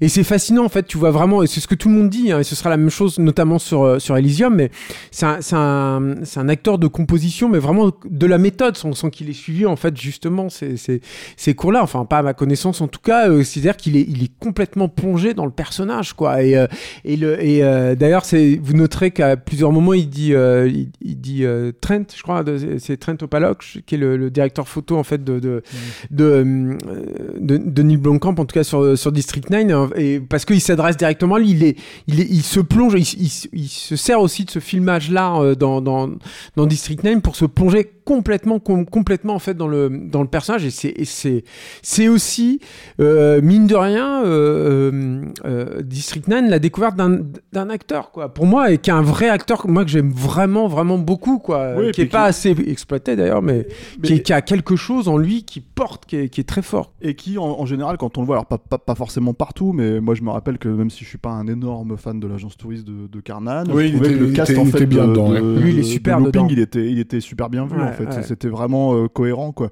Euh, moi j'aimerais parler de deux choses par rapport à ça parce que parce que on peut en parler, je pense, dès, dès, euh, dès District 9 en vrai, c'est qu'il y a, y a, je pense, une volonté de la part, de, pour le coup, de, de Neil Blomkamp de, de, de, faire des films qui euh, revendiquent son héritage euh, culturel. C'est-à-dire que, bon, c'est évident euh, dans ce que ça raconte, District 9, mais en gros, mettre des personnages sud-africains un peu en fait comme dans les débuts de, de, de Peter, de Peter Jackson où justement en fait euh, c'était pas des films euh, euh, anglo-saxons c'était des films néo-zélandais avec avec un accent néo-zélandais on n'essayait pas de couper le truc pour le marché international etc etc et du coup ça leur donne une certaine identité euh, je trouve qu'on retrouve là-dedans. Alors, il se trouve que ça se passe là-bas, mais c'est exact, c'est aussi le cas, je trouve, dans Elysium ou dans Chappie, quoi. Mm. Et en gros, alors même si Chappie, À passe- Elysium, le personnage de Charlton Coldplay est aussi totalement inspiré Voilà. par une, une certaine race de personnes qu'on peut trouver aussi en Afrique du Sud. Et, et je voulais en revenir en fait sur le deuxième point par rapport à ça, Mm. c'est sa capacité, à mon sens, à créer des méchants assez mémorables. Ah C'est-à-dire ouais. que en gros, euh, il y a cet acteur là qu'on n'a plus vraiment vu depuis. euh, Qu'un euh, ami d'enfance, enfin voilà, d'ado. aussi. David James, Mm. euh, euh, euh, qui, qui, qui joue un, un enculé euh, délectable en fait. C'est-à-dire Ouais. qu'il y a vraiment, il a un côté comme ça. C'est presque en fait euh, euh, euh, le bon côté du manichéisme, on va dire. C'est-à-dire du en- presque le manque de subtilité. C'est pas c'est pas grave parce qu'en fait les mecs sont tellement, ils se donnent tellement à fond là-dedans. Ils sont tellement C'est un cinéaste radical aussi, Voilà. euh, Neil Blomkamp, et on, et on est euh, tout sauf euh, dans le dans les, le cinéma radical aujourd'hui, dans les dans le cinéma de genre euh, de divertissement. hein. On est euh, on est euh, dans un truc qui, qui essaye de ménager la chèvre et le chou tout le temps, euh, qui correspond à tel et tel machin et tout quoi.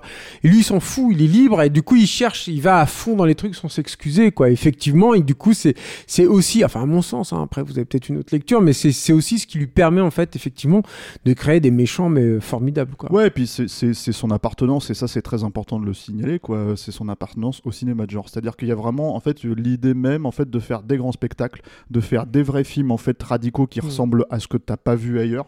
En fait, voilà. Et c'est ce qui le rend unique, malgré le melting pot de référence, mal- mal- malgré toutes les influences, en fait, qui, à mon sens, il arrive vraiment à plutôt bien digérer. Le- on parlait du body horror et de la mouche. Euh, pour moi, le design, en fait, des, des, des shrimps, il y a un côté comme ça, en fait, qui vient de, de, de certains moments, en fait, de décomposition de la mouche qu'on retrouve, en fait, dans les yeux, dans, dans, dans, le, dans le visage qui pendouille et des trucs comme ça. Et en Complètement, fait, et ça, ça vient vraiment en plus de Neil Blomkamp, puisque Ouais. euh, Weta, eux, ils avaient fait un truc où c'était la peau au-dessus qui se transformait comme ça en crustacé. Et c'est Neil Blomkamp qui leur a dit non, non, non, non, non, on va faire autre chose, on va faire la, la, la, la, carapace, ça vient de dessous la peau en fait. Elle est en train de transpercer la peau. Il avait fait commencer, fait les croquis, c'est ce qui rend le truc dégueulasse, c'est vraiment dur. Ce qui fait que, quoi qu'il arrive pour moi, et, parce qu'on va rentrer dans la deuxième, euh, deuxième partie, on va parler d'Elysium, et où là on va peut-être avoir un peu plus de, de, débat, on va dire, euh, sur la qualité du film, même si moi je trouve qu'il y a des choses vraiment formidables dedans, je reste assez, euh, assez hermétique par certains côtés, et Julien n'est pas d'accord, je crois même que c'est limite son film préféré de, de Blomkamp. Ce que je voulais dire, c'est que voilà, quoi qu'il arrive, en fait, comme c'est quelqu'un qui aborde ses sujets et ses, comment dire, sa façon de, de procéder, en fait, sous justement l'idée de faire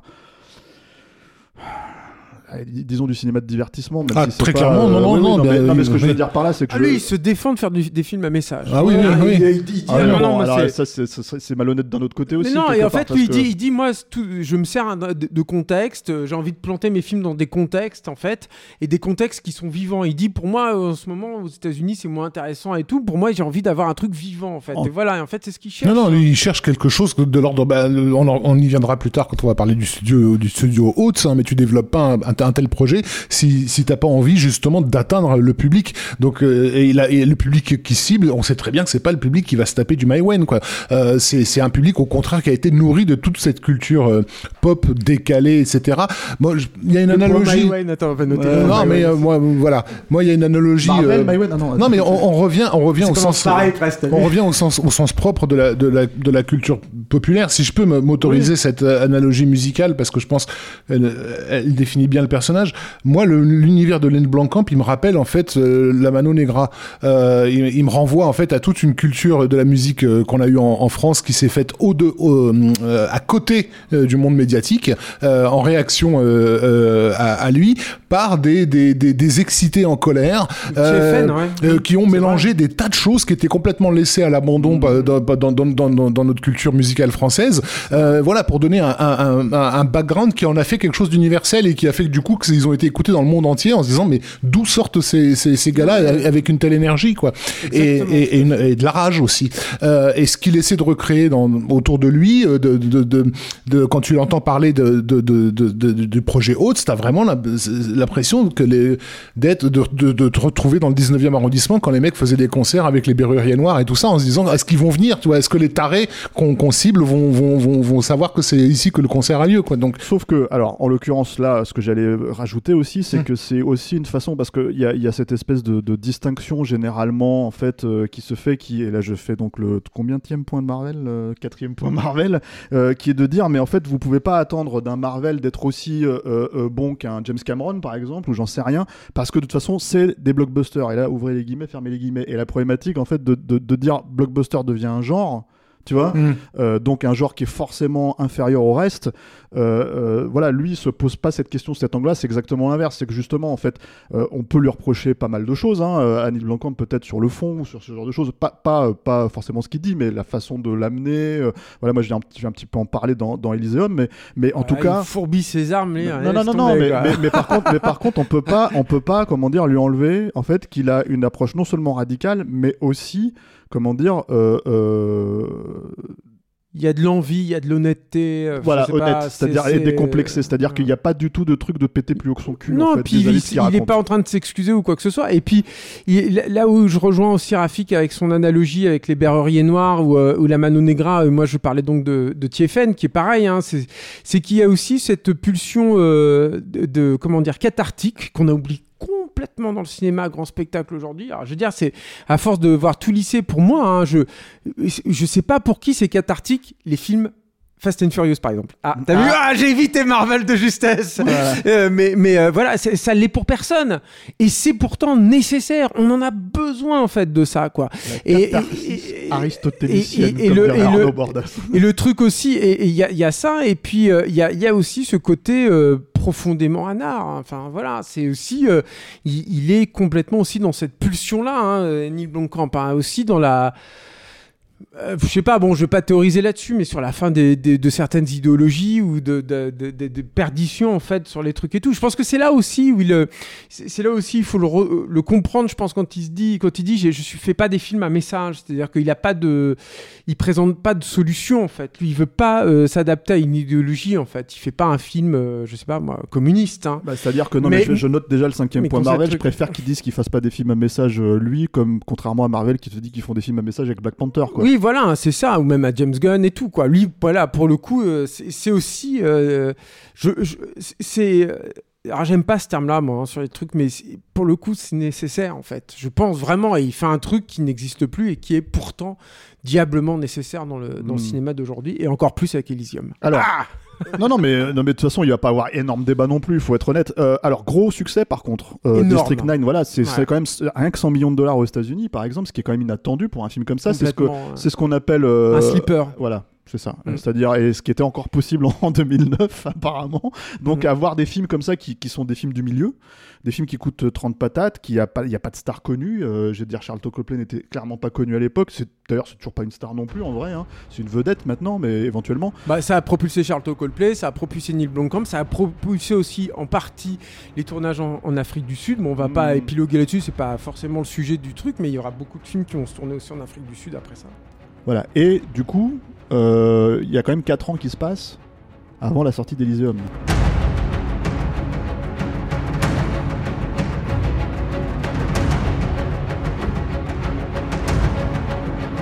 Y a 4 ans, pas parce que. Alors en fait, il a beaucoup, beaucoup de propositions, lui, évidemment, euh, Mm. tout de suite après. Il en refuse énormément. Et lui, en fait, le truc, c'est que Neil Blomkamp, comme on l'a dit tout à l'heure, il est pas du tout dans une démarche carriériste, en fait. hein. Et, euh, et, euh, et notamment, il l'a il dit plusieurs fois sur District 10, qui sera donc la, la suite de District 9. Il a dit, moi, il- pour que j'ai envie de le faire, je sens que c'est quelque part, mais pour que je le fasse, il faudra qu'un matin, je me lève et que je me dise, mais il faut absolument que je fasse ce film-là. J'en ai besoin, quoi. Et donc il va, donc il, a besoin en fait de ce déclic-là. Donc il n'est pas euh, tout de suite à faire un film ou à accepter euh, n'importe quelle suite euh, qui est en train d'émerger, à, Hollywood ou à accepter le, premier blockbuster venu. Mais il va, il a quand même cette envie en fait de faire, de faire Elysium, qui est pour le coup une euh, en fait, c'est la même chose que District 9, c'est-à-dire que la, façon District 9 regardait en fait l'apartheid à travers, euh, on va dire, la lentille ou le filtre de la science-fiction, lui va regarder en fait les inégalités euh, sociales grandissantes, donc ce qu'on peut appeler les 1% et par rapport au reste du monde, le, rapport entre les pays développés et les, pays du tiers-monde.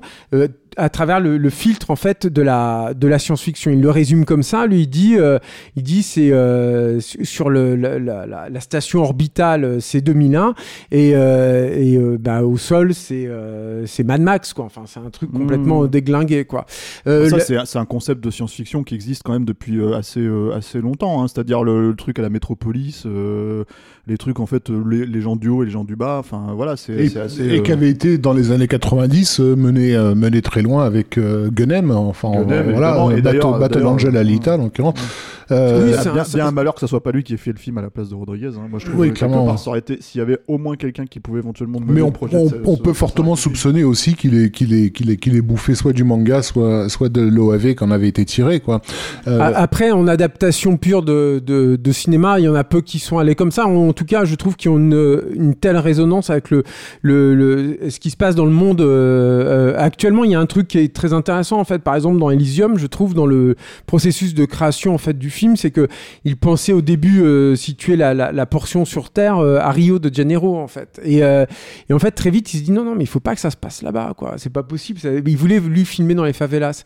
Il se dit, mais il faut pas que ça se passe là-bas, en fait, il faut que ça se passe à Los Angeles. Et donc, ils, ré- réfléchissent, en fait, où tourner Los Angeles.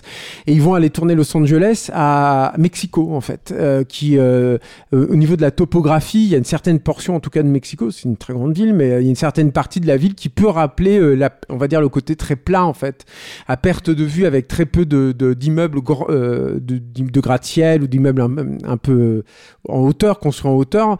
Euh, donc il va, il, va le tourner là-bas et toute la, portion en fait sur Elysium va être tournée par contre à, Toronto, au Canada. Donc tout ça sur le même continent, mais à- sur des latitudes latéra- euh, radicalement différentes en fait. Et de la même façon en fait que sur District 9, mais là en fait d'un point de vue euh, géographique, euh, le, le fait de créer une collision en fait entre ces deux mondes et surtout de les accompagner stylistiquement, c'est-à-dire que sur le monde euh, de la Terre, alors j'ai pas pitché le film, est-ce que c'est nécessaire? Oui, Il faut un le faire peu, quand même ouais, un je pense peu quand même. Ouais. Ouais, donc il, euh, le- le- l'histoire de d'Elysium en fait c'est surtout un contexte, c'est-à-dire que la, la Terre est pourrie, euh, elle est ravagée par la pollution, ravagée par des pandémies, euh, voilà, ça peut rappeler certaines choses, hein, mais voilà, il y a, il y a une un, un réchauffement climatique qui a été totalement euh, radical et qui a, qui a tout pourri.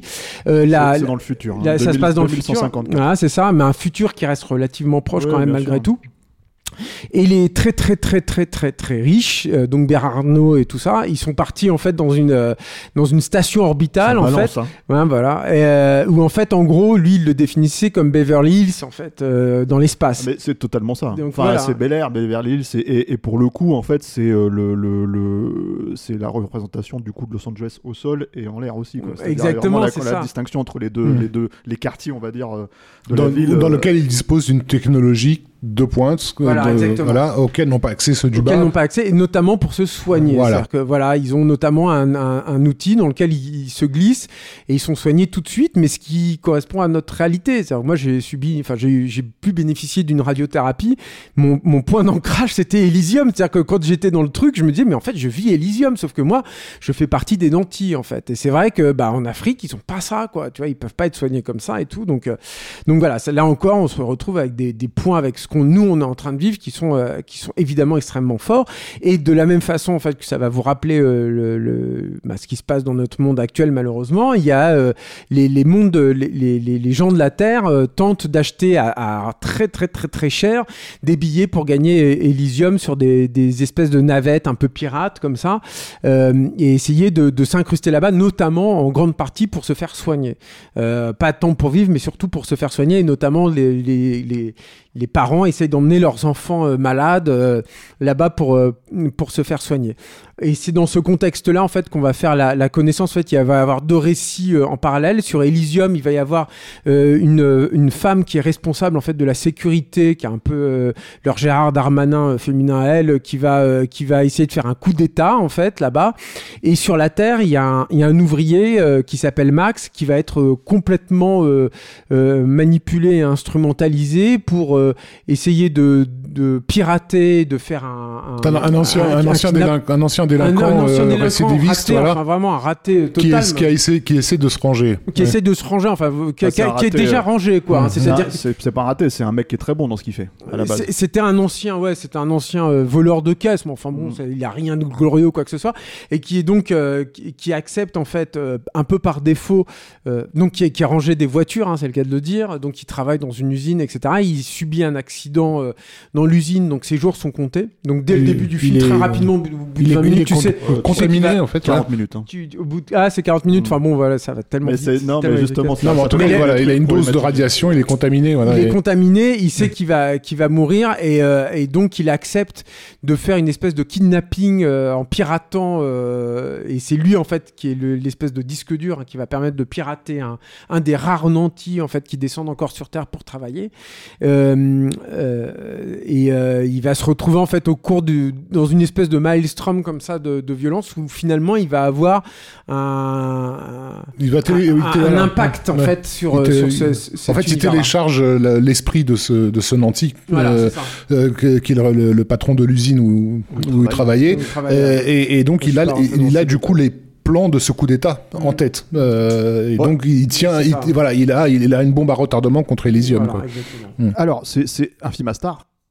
Oui, mais ça par défaut. Alors, oui, Ouais, bon, c'est- euh, intéressant, parce important que- parce qu'il y a quand même, enfin, le, le Gérard Darmanin dont tu parles, enfin, quand même, c'est quand même Jodie Foster, Jodie tu vois, Foster, voilà, bien donc, sûr. bon, je sais pas si c'est vraiment Gérard Darmanin, mais bon, bref. je sais pas si non, mais c'était une voilà, blague. voilà.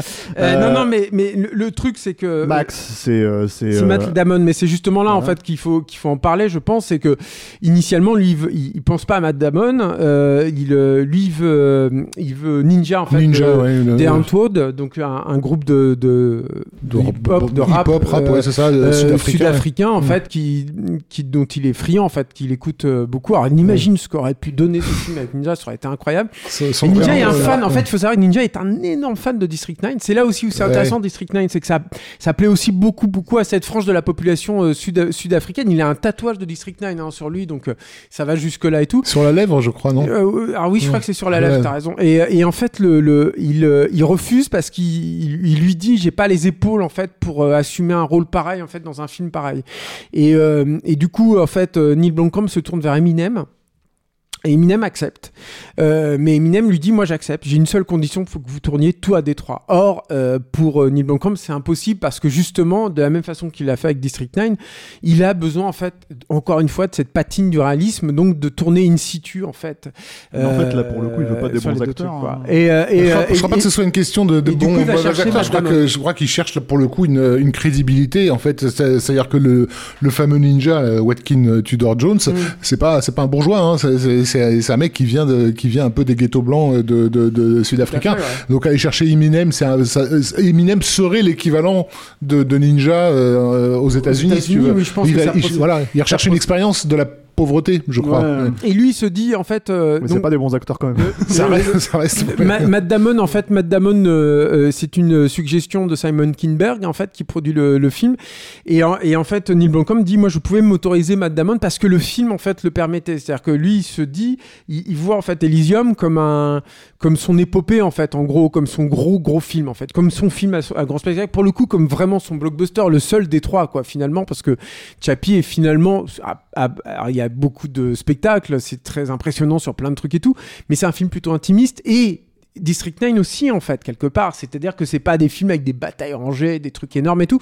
Alors que Elysium c'est vrai qu'il y a beaucoup plus de on va dire d'ampleur et tout. Moi je, je, je- c'est pas que c'est mon préféré parce que j'ai du mal à comparer en fait les trois films puis j'ai pas envie de, de, de, les hiérarchiser comme ça. Je trouve c'est euh, déjà j'aime pas ça en, règle générale mais en plus je trouve ça particulièrement absurde là-dedans parce que je trouve que autant tu vois très bien une un- comment dire une, une l'étoffe d'un auteur en fait se dessiner à travers ces, ces trois films là autant je trouve que c'est quand même trois films qui sont vraiment différents en fait dans ce qu'ils proposent et dans ce qu'ils fournissent par contre je trouve que Elysium est son film pour moi très clairement le plus galvanisant c'est à dire que c'est un film qui m'offre euh, des choses au niveau des, sensations, au niveau de la hard SF, au niveau de- des images, etc., que je ne vois pas. Je n'ai pas d'équivalent dans, euh, je sais pas moi, les 20 dernières années de SF que j'ai pu voir au cinéma, même, même un peu plus, quoi.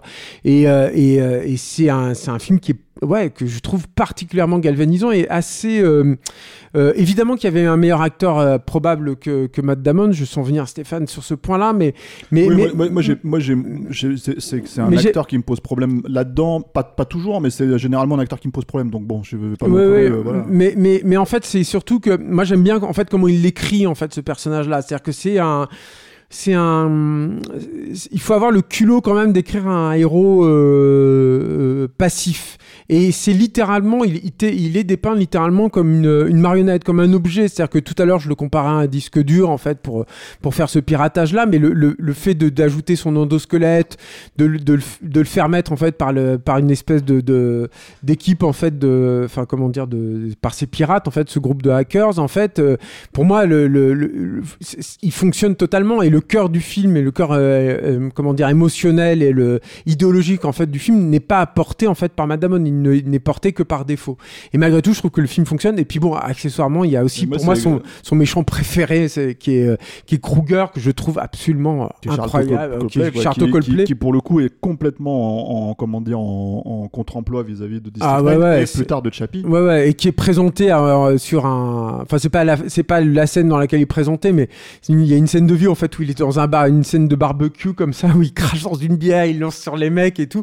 Il est, il est incroyable. Et en fait, ils se sont inspirés tous les deux de des mercenaires en fait qu'ils pouvaient voir en Afrique du Sud en fait, qui étaient euh, ces, ces, ces mecs qui tuent euh, de façon totalement illégalement, qui sont alloués en fait des gains, des, des, des, des flingues alloués, qui sont des mecs qui sont euh, complètement brisés en fait par ce métier qui est profondément euh, inhumain et je trouve qu'ils ont réussi à, à retranscrire ça dans le personnage et en même temps à lui donner encore plus de puissance grâce à grâce au, au pouvoir en fait de, de, de la SF et le rapport en fait notamment qu'il a avec le bah. personnage de Jodie Foster est hallucinant Et il y a ce truc qui est assez génial aussi, c'est que comme tu sais, en fait, si tu veux que euh, euh, il manie certains concepts, comme par exemple, en fait, euh, à, Eli- à Elysium, tu peux euh, te reconstruire le visage, ce genre de choses. Bah, à un moment donné, t'as le perso qui se fait éclater, littéralement éclater la gueule dans un truc. Tu te dis ah, bon bah c'est comme ça qu'il meurt. Et en fait non, évidemment, t'es dans ce film-là, donc tu peux le faire revenir. Et c'est quelque part il est ça tout le- propre Voilà, il a ça un le- visage ça- t'as l'impression qu'il a un peeling il a Non, une peau de ça- bébé ça, ça le rend, ça, le rend, ça le rend hyper badass aussi dans certains côtés parce que tu te dis ok c'est le mec presque increvable et tout. Moi c'est pas c'est pas sur ces trucs là en fait. Mon problème avec Elysium c'est plus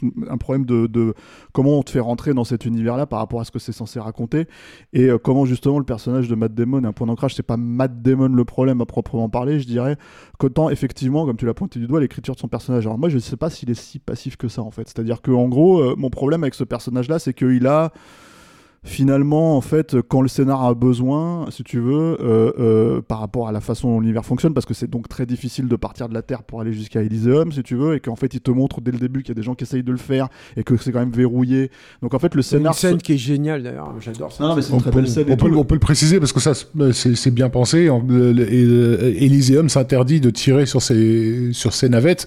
Et du coup, le personnage de Kruger, le mercenaire, il est sur Terre pour, euh, pour abattre ces, ces navettes-là. De, de façon à ce que les gens Mais de façon d'Elysium. illégale Voilà, de façon à ce que les gens d'Elysium aient les mains propres par rapport à la mort de tous, Tout ces, à de tous ces migrants, on va dire. Mais du coup, en fait, en gros, euh, comme, comme le film en fait fonctionne et te présente ces choses-là d'une certaine manière, euh, du coup, on se retrouve avec des espèces de trucs où, quand il en a besoin, il fait revenir le personnage de, la, de, la, de son amour d'enfance, en fait, si tu veux, qui se trouve avoir une gamine qui est malade, mais ça, tu l'apprends au bout d'une heure de film sur un film qui fait 1h40, tu vois. Donc, c'est tout un tas de trucs, en fait, d'écriture, en fait, je trouve, qui, qui, qui, qui fait de briques et de broc où tu sens que limite, il manque une V2, quoi, tu vois. Parce que, en gros, si tu veux, pour ce que le film raconte en soi ne me dérange absolument pas. C'est la manière dont il le raconte et la manière en fait dont il l'agence qui fait qu'il y a quelque chose de beaucoup moins organique que dans District 9 pour le coup. Tu vois, je sais que toi, tu as des problématiques d'écriture vis-à-vis de ça, mais moi, beaucoup moins.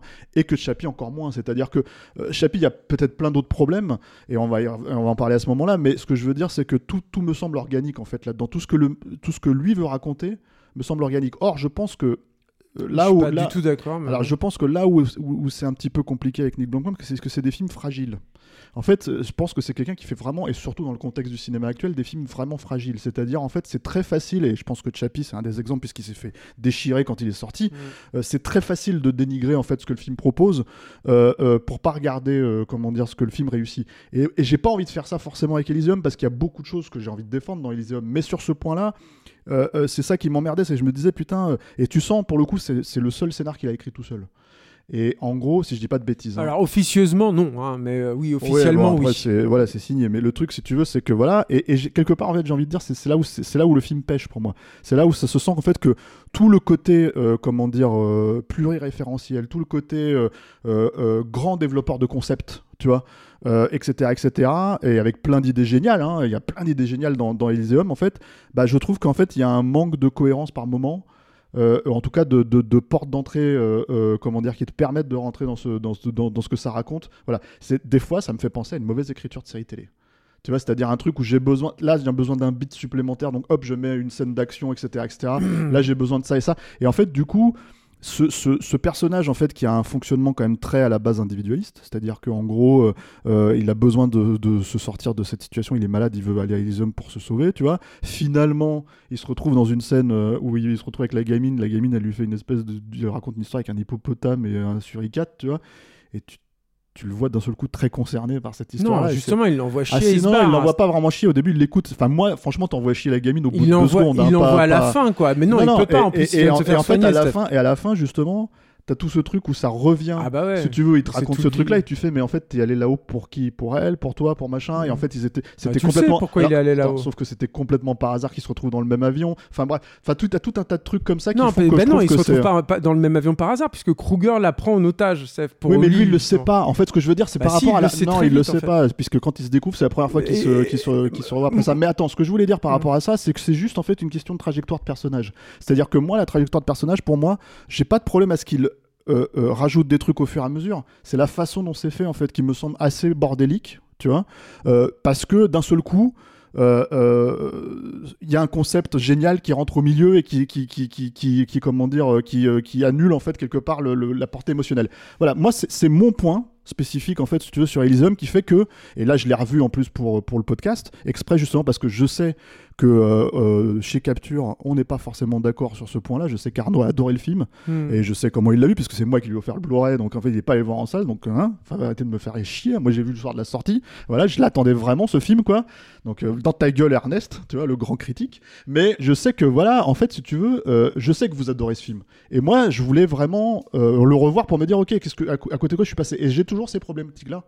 Donc avec, euh, comment dire, encore une fois, l'appréciation générale que oui, il y a beaucoup de choses assez, assez brillantes dedans. Moi, il y a un truc, par exemple, que j'adore dans Elysium, c'est que c'est son seul film aussi euh, univers, j'ai envie de dire. C'est-à-dire que euh, que ce soit Chappie ou, ou District 9, c'est- ce sont deux films qui qui finalement t'enlèves les shrimps euh, dans District 9 et t'es à Johannesburg. T'enlèves euh, Chappie dans dans dans euh, Chappie et t'es à Johannesburg aussi. Dans, dans District 9, il te crée un univers de SF, un vrai quoi. Et, euh, et ça, c'est important. Et surtout, c'est important au deuxième film. C'est-à-dire que tu, moi, je, je juge aussi un cinéaste et un scénariste euh, à l'aune de ça. Et je trouve que ça fait, c'est mais rarissime que je vois un mec capable de te planter un univers de SF que tu comprends intuitivement, aussi rapidement, euh, aussi de façon aussi viscérale et, et- et aussi euh, rapide. Et ça, et je me rappelle que ça m'avait beaucoup étonné par rapport justement aux réserves que j'ai énoncées tout à l'heure sur District 9. Sauf que C'est-à-dire ce que ce que tu avances, c'est du world building. c'est- C'est-à-dire que par exemple, je, je sais que euh, euh, Matt Damon, le, le son, son rapport avec le personnage de. Merde, j'ai oublié le, le nom Max- de euh, euh, l'acteur là qui joue dans, dans Rogue One là, par exemple enfin bon bref ah quand oui, il oui, sort en Diego, fait Diego, Del- Diego, Diego Luna. Luna et, et, et, euh, ou, euh, ou par exemple quand il sort et puis qui, qui joue avec les mômes par exemple dans, dans le dans, dans le truc moi je ne vois pas ça. En- genre euh, enfin c'est rare en fait de voir ça. C'est à dire que il prend le temps de te montrer le rapport de Max avec ces gamins qui traînent dans la rue. Donc déjà tu comprends pourquoi il y a des gamins qui traînent dans la rue, tu comprends le rapport à la misère, tu comprends lui son rapport à la misère et tout, tu comprends que le mec il est une espèce de bonhomie mais mais en même temps que euh, il est il est il est euh, je veux dire c'est pas un gars spécialement altruiste, c'est pas un mec qui est bon, il est juste là, il est juste ancré en fait dans cet environnement là et tout.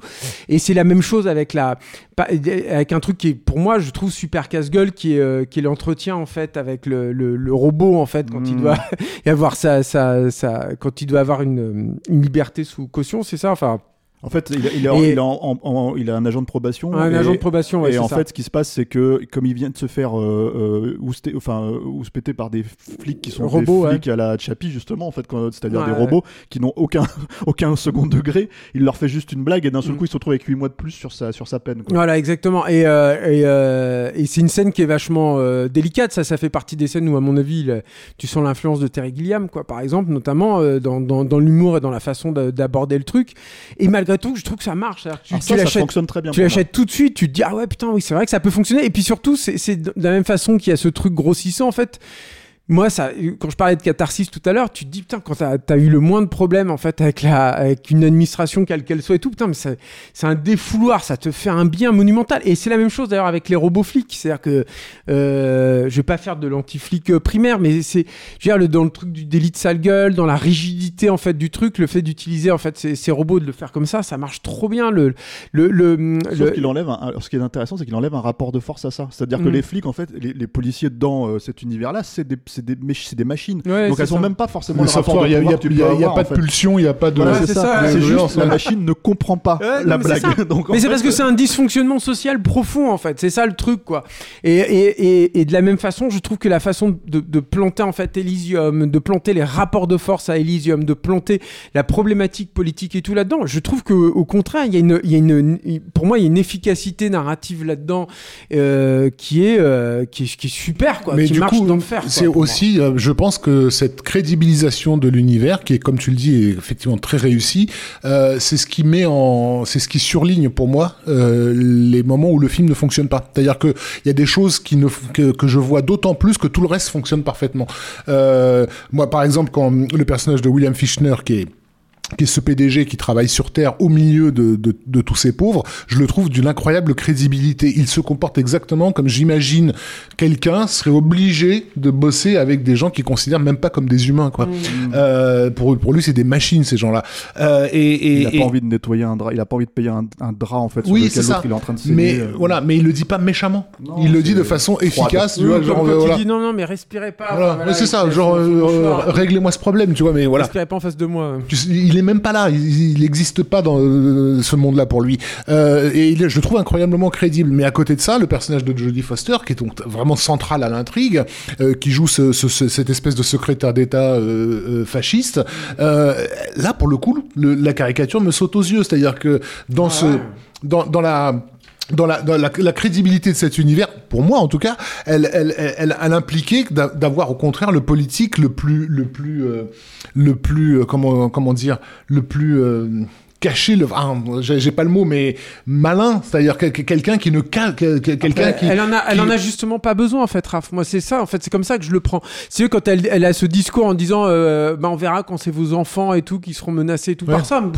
Oui, Mais- enfin mais- moi, pour moi, ça marche. Enfin, c'est En évident. fait- je fait, je vais pas chercher plus de le- la radicalité du personnage, la façon, la façon ouverte avec laquelle elle, elle a ce comportement ignoble, Mhm. euh, tranche avec la crédibilité de ce monde. Tu te doutes que cette euh, aristocratie, elle vit dans un mensonge total, euh, qui, qui, qui, qui- elle, elle, elle s'est construite pour justement pouvoir ignorer euh, l'humanité, euh, l'humanité Mhm. en dessous. Et donc c'est l'hypocrisie. C'est pour ça que je trouvais très judicieux de nous préciser qu'ils n'avaient pas le droit, ils se donnaient pas le droit de tuer les, les, les, les migrants parce que ça correspondait tout à fait à leur Après, hypocrisie. moi, moi, je pense que ce que tu pointes du doigt, c'est peut-être plus aussi un problème d'acteur. C'est-à-dire qu'en fait, il y a cette espèce de grand truc hollywoodien où tous les acteurs démocrates veulent jouer un connard de républicain et dans leur esprit, ce Ouais. que c'est censé être. Mais Et le sans- problème, sans en fait, c'est qu'il y a un espèce de. À chaque fois qu'elle va commettre un acte, Ouais. si tu veux, de ce moment-là, en fait, tu vois Jodie Foster qui part et qui fait son petit sourire, si tu veux, euh, tu sais, euh, euh, pas son grand. C'est pas un grand sourire, mais c'est un petit truc C'est elle ça. se dit je joue Ouais, un. Je suis pas un méchant Ouais. en vrai, tu vois. Alors que, c'est soit le, choix, c'est soit à la Charlton Copley, tu joues un salaud qui ne se rend même pas compte qu'il est un salaud, soit tu joues un vrai salaud, c'est-à-dire quelqu'un qui cache, euh, qui planque, qui qui qui, qui t'embrouille, qui t'entube euh, dans, Mais dans non, sa mais alors moi je suis pas du tout d'accord Ouais. avec cette lecture-là, Raph, parce que en fait euh, le, le truc c'est que elle fonctionne aussi parce qu'elle joue contre l'hypocrisie en fait de, ce, de, de ces personnages en fait à Elysium. C'est-à-dire que moi il y a un truc aussi avec ce personnage-là où tu te dis quand elle les met face à leur, à leur, à- à- tout simplement à ce qu'ils ont créé, à ce Mhm. qu'ils sont en train de nourrir en fait, tu te dis bah oui mais elle a raison en fait. C'est-à-dire que euh, je veux dire, il, il faut qu'ils réfléchissent, qu'ils soient cohérents avec eux-mêmes quoi, les met face à leur incohérence en fait.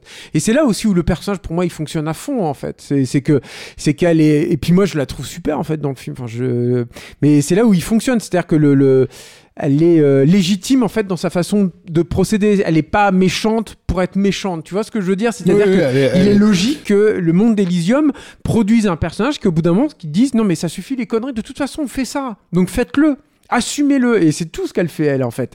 Elle l'assume et elle l'assume à la place des autres quoi. Tu vois et, et qui sont qui, qui- Ça m'a semblé, ça m'a semblé non, non crédible. Et euh, ça, et puis le personnage d'Alice, d'Alice euh, euh, Braga. Braga aussi, qui est, que je trouve un peu trop idéalisé dans, dans, dans le film. Possible, Pour quelqu'un ouais. qui a grandi dans cet univers-là, elle est quand même, elle, est- elle, est- elle reste bien Mais- propre sur elle dans son. ça, ça pointe du et doigt. dans son cœur, C'est-à-dire que c'est là, moi, où je suis pas forcément. euh, mais c'est mon problème avec l'émotionnel- l'aspect émotionnel du film. hein. C'est-à-dire que, en gros, dans les faits, tout ce que le film propose, euh, tous les concepts et tout ce dont il parle, tu vois, moi, ça me parle totalement. En fait, je, je vais encore faire un point Marvel. et D'ailleurs, je vais le noter. Voilà, tu vois. Je préfère largement, mais totalement un film, en fait, qui, qui, qui, qui est soi-disant n'a pas de message, mais quand même à ce message de, de, de te pointer du doigt que en fait euh, c'est quand même un peu euh, une direction dans laquelle on peut vraiment aller, si tu veux, euh, par rapport à un Marvel en Mm. fait, si tu veux, qui essaye de te faire croire que tout va bien. Qui te rappelle ce que c'est aussi que la SF, c'est-à-dire Ouais, d'imaginer ce que peut être le monde de Donc, demain à partir des problématiques questionner d'aujourd'hui. sujets-là, questionner tous ces trucs-là, etc., etc. ce- ce- c'est dans un blockbuster parce que c'est un blockbuster, c'est un film à 100 patates. hein. Voilà, je trouve ça super cool, super couillu, et encore plus aujourd'hui, si tu veux. On parle de Marvel, mais parce que c'est contextuel, c'est ce qui sort à ce moment-là, en fait. C'est ce qu'il a en face, c'est la concurrence entre guillemets d'Elysium. Donc oui, je Il préfère parle des immigrés clandestins Non, mais quoi. voilà, merde. je préfère largement en fait que, que, le, que le film parle de ça et qu'il traite ça, etc., etc. Mais c'est vrai que euh, le- mon point d'ancrage émotionnel avec par exemple le personnage de Diago Luna, ça marche pas pour moi. Le, mon point, mon point d'ancrage émotionnel avec la gamine ou, ou, ou- ou- ou Sonia Braga, ça marche pas. Et je- et Il y a suis quand même une dose de, suis- de, de- de subjectivité, les gars, parce que moi, ça suis- marche à fond je- sur moi et bah sur oui, Arnaud mais aussi. on, peut te retourner le compliment. Oui, C'est-à-dire que en fait, euh, ce que je veux dire par Moi, rapport à ça, c'est qu'il n'y a, pas, y a- film, il y a hein. pas de souci. Et très bien, moi j'adorerais, Mm. si tu veux être totalement porté, comme d'ailleurs, je, vais le- je, je m'avance un peu là parce qu'on n'a pas fini sur Elysium, Mm. et j'aimerais qu'on me parle un peu de sa fabrication quand même peut-être et tout. Mm. Mais euh, en fait, comme je suis pour le coup totalement transporté par Chappie, c'est-à-dire que moi, Chappie, tu peux me- m'expliquer par A plus B que le film il est con comme ses pieds, ce que tu veux, etc. Je serais d'accord, mais moi ça marche émotionnellement, j'achète, j'achète quasiment tout. Et, et les ruptures de ton et tout ça. Ce qu'il a en fait, c'est ça qui m'a posé problème. Et j'étais content justement de me dire euh, que euh, bah, sur Chappie, euh, il pouvait quand même, c'était pas genre juste le mec d'un seul film, entre guillemets. Quoi. C'est ça, ça. Même si encore une fois, dans Elysium, ce serait méchant de dire ça, parce qu'encore une fois, dans Elysium, il y a des choses assez formidables, hein, vraiment. hein. donc, euh, donc voilà. Et puis c'est surtout que sur Elysium, là où j'ai toujours trouvé la réception d'Elysium complètement injuste, c'est que y a, pour moi, il y a, il y a, tu peux estimer qu'il y a un, un point, euh, un, un pas de côté ou un pas en arrière par rapport à ce que vous dites là. euh, je peux, je peux entendre tout ça, mais c'est quand même un film qui va de l'avant. C'est-à-dire que c'est un Ah film non, non, il essaye. sur, sur- sur l'ambition, Putain, il ouais. essaye de, prendre de l'ampleur, il non, essaye de, sur, l'ambition, on est tous Il d'accord. propose euh, quelque chose d'autre. Encore une fois, t'as euh, des putains d'images que tu ne vois pas ailleurs, des scènes de pieds dans le baston pas tapis possibles euh, va avec l'ambition pour moi, hein, c'est ça le truc. C'est- C'est-à-dire en euh, impressionnant. tout ce que tu as avancé tout à l'heure, et je Mm. suis d'accord avec toi sur la plupart des points, c'est des points, à mon sens, pas d'écriture scénaristique, mais de world building en fait. Non, mais là, qu'en fait, et là-dessus, on- peut donner il l'impression d'enculer les mouches, mais c'est vrai que c'est l'ambition du film. Encore une fois, c'est l'ambition du film qui te fait réaliser ses, ses, défauts. Mais, mais que, que, qu'il soit ambitieux, c'est n'a absolument pas du tout été remis en cause. Comme tu dis, il y a des images qu'on a, qu'on, qu'on ne voit jamais. Incroyable, qu'on se prend dans la gueule, Euh, une crédibilité. C'est pour ça que j'insistais tout à l'heure là- là-dessus. Moi, j'ai un problème avec ces personnages-là parce que tout le reste fonctionne, de, de- ça, ça coule de source. Le, non, le personnage de Kruger, par, à aucun moment tu te demandes d'où il vient. etc. Tu le connais, il existe forcément quelque part sur Terre, ce mec-là, euh, potentiellement quoi. Et, et alors que c'est un, un pur personnage de comic book euh, quand, quand, quand tu le, déconstruis. Et puis, enfin, moi, oui, j'ai pas de mais, problème avec mais il ça, arrive à te faire croire que ce personnage de, com- de Mais dans comic les book 15 dernières années, euh, il y, a, il y a combien On a eu combien de méchants comme ça Voilà, il, il arrive quand même à te faire croire que ce personnage de comic book, si tu vas dans un dans un dans un ghetto euh, type Soweto, tu vas tomber dessus, littéralement. Euh, donc c'est pour, Il va cracher dans ta voilà, Euh, il est victime de presque de sa réussite quoi. Je suis pas d'accord effectivement avec les, les, les, les bâtons qu'il a commencé à se prendre dès ce film-ci parce qu'il faut quand même dire que par rapport à, à, à l'accueil délirant qu'il y avait eu sur District 9, il y a eu quand même une, une douche froide qui a commencé à Moi, je plaide coupable, à- hein, avec euh, avec article. Elysium. Ouais, ouais, il se- il s'en est pris sur capture, il sur s'en est pris l'époque. hein, plein vrai la gueule et tu vois et en plus encore une fois il y a tous les, les- toutes les qualités en fait qu'on a mis en avant mais aussi en dehors du méchant et tout des scènes d'action monumentales dire, moi la scène du kidnapping en fait euh, du personnage joué par Wischner là elle est incroyable, je la trouve géniale au niveau de la topographie, au niveau de tout ce qui se passe, au niveau de l'arrivée de Charlton Coldplay sur la scène d'action et tout, le déploiement aussi de, de, de toutes ces, de tous les guns et tout. Mais je- putain, il y a des façon- trucs de- dedans que je trouve quoi. D'aborder encore une fois le truc sous l'angle du jeu vidéo, c'est-à-dire qu'en fait, en gros, à un moment donné, avec certains mouvements de caméra où il accroche entre guillemets, parce que c'est pas tout à fait exactement euh, le, Mm. le- le processus méthodologique, mais la méthodologie de- du truc, mais en fait où il, a- il accroche une espèce de caméra qui, qui- qui répond aux 3C en fait, si tu veux, que tu as, c'est-à-dire caméra contrôle caractère dans les jeux vidéo en Ouais. fait euh, qui font que en gros si tu veux tu suis le personnage comme un personnage avec Gears of War en fait c'est à dire Mm. voilà et il essaye de faire des trucs comme ça parce qu'il a le budget mais le mais discrète- discrètement, c'est pas du, du c'est pas du Zack Snyder pour le non, coup. non, voilà, et, et- non, bien sûr, mais le, le- le truc, mais, mais à la limite, tu- enfin, je veux dire, pour le coup, pour tout ce qu'on a tapé sur Zack Snyder, tu peux aussi pas enlever ça à Zack Snyder non plus. Mais c'est, il faut pas faire deux points Zack Snyder parce qu'en fait, j'ai même pas envie de comparer les deux. Tu vois, le, le truc, c'est que pour le coup, je pense que lui, il a un rapport vraiment organique aux jeux vidéo. Euh, et du coup, en fait, c'est ça qui fonctionne très très bien, je trouve, dans cette scène aussi. C'est-à-dire que euh, tu, te, tu te poses, et il le refait d'ailleurs un petit peu après dans, sur Elysium, etc., etc. Et encore une fois, oui, évidemment, euh, l'ASF, euh, comment dire, des, des 75 dernières années, voire des 100 dernières années, en fait, elle est, elle est réclamée dans Elysium, hein, notamment dans, dans, le, dans l'univers que c'est. Mais moi, je reste persuadé que euh, dans son esprit quelque part dans son inconscient en fait la- le, le, le, la- le Elysium c'est aussi Hmm. en fait la planète Halo en fait euh, dans, dans Lui, il cite vraiment de Ah, attends, oui, pour oui, le coup. hein. Évidemment, mais je pense que Mais ça ressemble beaucoup, En fait. Je pense que c'est inconscient. Ça ressemble beaucoup à- au cerceau d'Halo, à la fin de Halo Ouais. et de Halo 3 en fait où tu te retrouves vraiment dans, un, dans une sphère comme ça. hein. C'est ça la il, planète. faut, hein. il faut dire un truc là-dessus justement puisque tu voulais parler un peu de la fabrication du film, euh, Stéphane, c'est que je parlais tout à l'heure des designers, il va faire quelque chose de- d'assez étonnant en fait à l'époque là-dessus. Alors depuis, on a vu. euh, euh, comment dire, euh, cet abruti de James Gunn aller chercher Chris Foss et tout, mais il va chercher euh, Side Mid en fait. Sid pour- Mead, Mead ou Side Mead Side Mid, je crois. Sid Mid, Non, euh, moi, j'ai toujours dit-. C'est Sydney, non Sid Mead. Sid Mid. Sid. Non, Oui. c'est- diminutif de Sydney. Ouais. Donc vous pourquez vous dire Side. Moi j'ai toujours dit Sid. Ah ouais, j'en sais rien. moi, je Mais attends, parce que là, c'est de- c'est c'est, euh, euh, cet abruti de James Gunn dans. Guardian of Galaxy. Alors, point 7. Il va chercher Chris. Bref. Mais euh, donc, euh, Sid Mead, donc. Écoute, je ne sais pas. Euh, pour, pour le resituer, en fait, c'est aussi, euh, comme le disait euh, Rafik tout à l'heure, ça fait partie en fait de ces designers qui aident à visualiser vraiment le futur, en tout cas à la fin des années 70, enfin, du milieu des années 70 jusqu'à la fin des années 70, et qui participera à des films hyper importants en fait dans la, la, construction en fait de, de ce qu'on imagine être le, le, comment dire le la SF, enfin le futur tel que nous on le voit encore, enfin en tout cas ma génération, j'imagine quoi. Mm. Euh, je ne vais pas citer euh, Appelez-moi Johnny 5 parce qu'il a aussi fait le, ce robot-là, mais euh, en fait il va, il, va bosser à, à- sur Tron et, et surtout sur Blade Runner en fait. Ce sera pour ça en fait vraiment qu'il sera, qu'il sera connu et il bossera aussi sur ce qui est le film préféré en fait de, de Neil Blomkamp qui est Aliens le retour. Il fera le Sulaco et l'intérieur aussi du, du Sulaco. Et c'est à lui donc qu'il qu'il donne en fait cette la conception en fait de, de cette utopie euh, qui est donc le le- l'Elysium en fait euh, ce, lieu voilà. Et il donne aussi ce nom en, en- pour se foutre de la gueule en fait de toutes les, les constructions de villas que tu peux trouver dans dans certains coins de la Floride ou justement à Beverly Hills où justement tu as toujours des noms très pompeux qui font référence à la mythologie grecque. Ouais, j'adore en fait ce truc parce que c'est vrai que ça, c'est, c'est, il y a de la mythologie beaucoup, moi je trouve dans Elysium, dans le film, hein, mais c'est vrai que c'est, c'est vide de sens en fait la, la, la, la, la citation en fait de ce truc-là, sauf que bon bah finalement il en donne à la fin le, le, le, le personnage principal quoi. I'm Sandra, and I'm just the professional your small business was looking for. But you didn't hire me because you didn't use LinkedIn jobs. LinkedIn has professionals you can't find anywhere else, including those who aren't actively looking for a new job but might be open to the perfect role, like me. In a given month, over 70% of LinkedIn users don't visit other leading job sites. So if you're not looking on LinkedIn, you'll miss out on great candidates like Sandra. Start hiring professionals like a professional. Post your free job on linkedin.com/people slash people today. On a fini déjà sur Elysium Non?